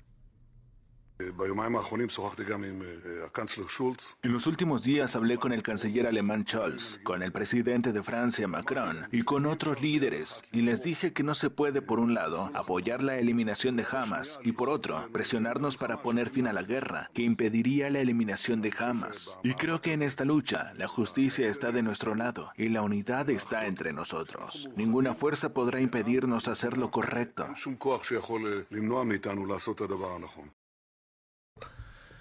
Por otro lado, el gobierno del presidente de Estados Unidos, Joe Biden, usó la facultad de autoridad de emergencia para permitir la venta de 14 mil proyectiles para tanques de guerra a Israel. Esto sin la revisión ni autorización del Congreso, cosa que está generando mucha polémica, pues debido a que le sirve mucho a los republicanos para pegarle a Joe Biden y decir, ¿por qué andas vendiendo misiles o por qué andas regalando misiles o por qué estás utilizando nuestro armamento para defender un territorio cuando nosotros estamos siendo atacados por la crisis del fentanilo y los cárteles mexicanos y bla, bla, bla, bla, bla?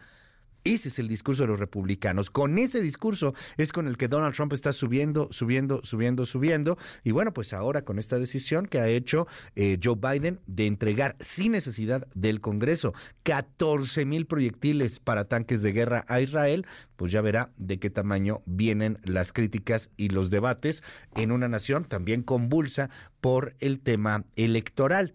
Y en otros temas le cuento que el primer, el primer ministro de Qatar, Mohammed bin Abdulrahman Al Thani, ándale pues, advirtió que la guerra en Gaza pone a una generación en riesgo de radicalizarse.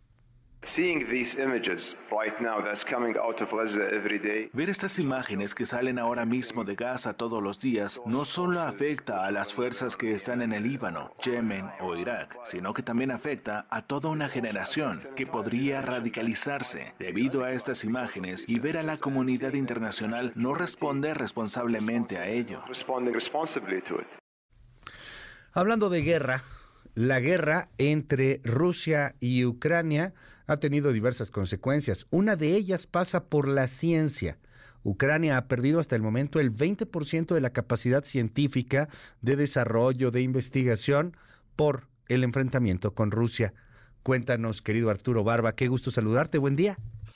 ¿Qué tal, Luis? Muy buen día. Pues sí, Luis, pues ya prácticamente a dos años, en febrero próximo se cumplen dos años de iniciada la invasión de Rusia a Ucrania, pues ha costado, ha tenido un costo realmente muy alto. Eh, como bien dices, casi el 20% de, la, de los científicos ucranianos han huido de su país, por supuesto, dicen los científicos, los, los que eran más productivos y activos en la investigación y que tenían más, eh, tenían más probabilidad de haberse ido de Ucrania. Pero a esto hay que sumarle, Luis, que el 17% de los científicos eh, que se quedaron en Ucrania abandonaron las actividades científicas y tecnológicas y un 17 más, eh, además, se unieron a las fuerzas de, armadas eh, ucranianas para defender su país. Entonces, más o menos estamos hablando de una pérdida de más del 50% de las actividades científicas, Luis. Así es que es una pérdida terrible. Muchos de los investigadores que eh, vivían en el este y en el sur de Ucrania, que son las áreas ocupadas por el ejército ruso, pues prácticamente suspendieron sus actividades de investigación y muchas universidades se mantienen con actividades en línea. Así es como han podido seguir manteniendo las clases de algunos alumnos a través de Internet. Eh, sin embargo, la mayoría de estos eh, alumnos pues, no pueden dedicarse de tiempo completo a sus actividades de investigación.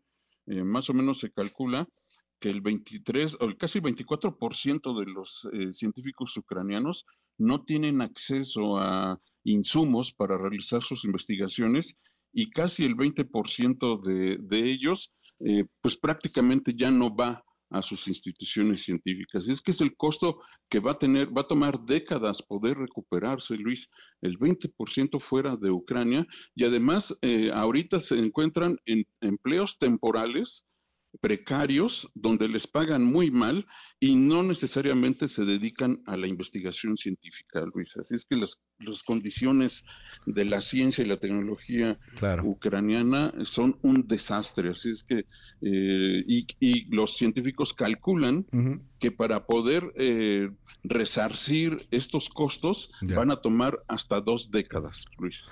¿Qué, ¿Qué, cosa, Arturo? Más información hoy en tus redes sociales y en tu columna, en su tinta. Claro, en, y también en sapiensideas.com y síganme por favor en, en, Twitter, ahora X, en arroba Habana. Mil gracias Arturo, te mando un gran abrazo. Igualmente Luis. Fíjese, hablando de Ucrania, Zelensky estuvo este fin de semana en América Latina, estuvo en Argentina. Zelensky estuvo en la toma de protesta en la asunción al poder de Javier Milei. Hubo ahí varios personajes interesantes. Estuvo Luis Lacalle Pou, que es el presidente uruguayo. Estuvo Santiago Peña, que es el presidente del Paraguay. Gabriel Boric, que es el presidente de Chile. Daniel Novoa de Ecuador. Pero fue también Víctor Orbán, el de Hungría, uno de los populistas de derecha más importantes del globo hasta el momento. Eh, estuvo también Jair Bolsonaro, Estuvo Santiago Abascal, el presidente de Vox, de este grupo de ultraderecha también en España.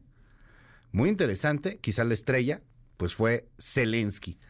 Pero más allá de los presidentes que asistieron a la toma de protesta o al juramento de Javier Milei, hay mucho más que reportar sobre el tema.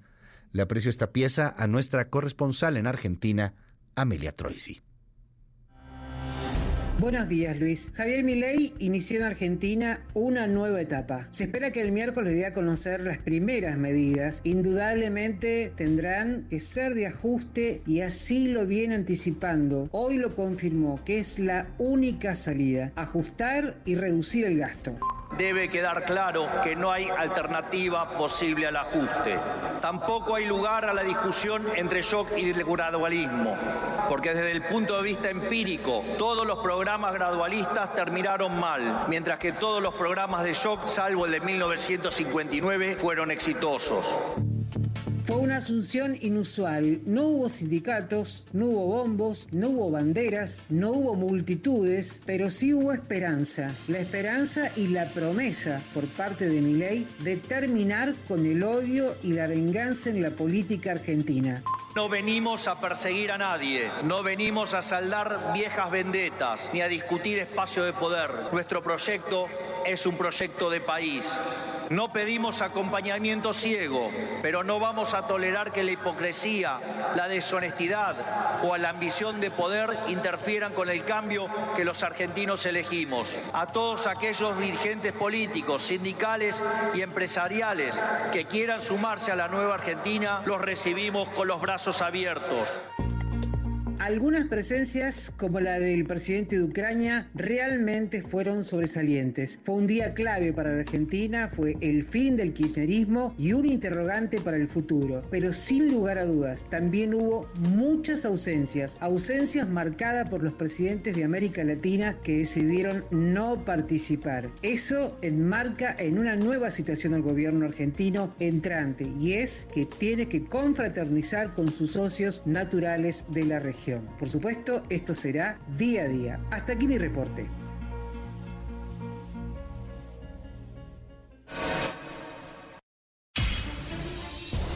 Titulares del mundo. New York Times, Estados Unidos. Por seguridad, habitantes de Gaza se concentran en la frontera, pero solo encuentran más peligros. Washington Post, Estados Unidos. Estados Unidos busca socios para salvaguardar barcos tras los ataques en el Mar Rojo. El país, España. El fin de los combustibles fósiles aboca la cumbre climática al todo o nada. Le Monde, Francia. Emmanuel Macron recurre a la economía y vuelve a poner en la mira el plan de inversiones Francia 2030. The Guardian, Reino Unido. Tribus de conservadores amenazan la autoridad de Sunak sobre el plan de Ruanda. Der Spiegel, Alemania. Miles de personas se manifiestan en Berlín contra el antisemitismo y el odio. Corriere della Sera, Italia. Tensiones sobre el fondo de rescate. Funcho de São Paulo, Brasil. Senado debe discutir juntos a Dino y Gonet en formato superficial e inédito para Supremo Tribunal Federal y PGR. El Clarín, Argentina. Milei planteó una herencia dramática y advirtió que se vienen tiempos muy duros. Al Jazeera, Medio Oriente. Los combates continúan en el sur de Gaza mientras Israel intensifica los ataques en el norte. En un momento regresamos. Continúa con la información con Luis Cárdenas en MBS Noticias.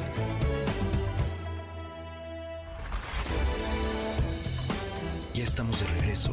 MBS Noticias con Luis Cárdenas. Continuamos. Central de Inteligencia Política presenta las tres columnas más destacadas del día. Del Universal con Héctor de Mauleón, El Payaso, El Mono Sicario y un pueblo que se hartó de sus extorsionadores. En junio de 2022, los medios difundieron la imagen de un mono araña vestido como sicario que había perdido la vida en un enfrentamiento entre agentes ministeriales y sicarios de la familia michoacana. Una gobernadora emocionada que solo atina a llamar a la gente a unirse por la paz. Un presidente municipal que después de gobernar una década no se enteró de la tragedia que vivía su pueblo. Y el presidente de un país que de gira en el municipio vecino dedicó solo unos segundos a hablar de la tragedia e invitó a los mexicanos a combatir entre todos la extorsión. En efecto, vamos bien y de buenas. Del financiero con Enrique Quintana, el nearshoring y la fábula de la lechera. La Secretaría de Economía actualizó la cifra de anuncios de proyectos de inversión, tanto de empresas extranjeras como mexicanas, asociados al nearshoring, y reportó un monto de 106.418 millones de dólares del 1 de enero al 30 de noviembre pasado. Se trata de anuncios, desde luego, y no de inversiones que necesariamente ya estén en marcha. Y ahí está el problema. No cabe duda de que hay muchas inversiones firmes en curso, pero también hay muchas otras que siguen en veremos y algunas más que van para muchos años. Finalmente de Excelsior con Pascal Beltrán del Río. A la gente solo le queda defenderse sola. Los habitantes del pueblo de Texcaltitlán fueron citados a mediodía en la cancha de fútbol. Los sicarios de la familia michoacana pretendían cobrarles allí mismo la cuota impuesta a la producción agrícola, un peso por metro cuadrado, es decir, 10 mil pesos por hectárea sembrada. Los sicarios no escucharon razones, o les pagaban la cuota o empezarían a matar gente. Ahí fue cuando el pueblo se levantó. Provistos de piedras, palos, machetes y algunas escopetas, los agricultores se abalanzaron sobre los criminales, quienes disparaban sus fusiles automáticos. En Texcapilla, las fuerzas de seguridad tardaron tres horas en llegar. Por lo que dice el autor, no le queda claro a qué se refiere el presidente cuando dice que a la extorsión hay que combatirla entre todos. Estas fueron las columnas del día. Síguenos en la cuenta de Twitter, arroba mx-arma.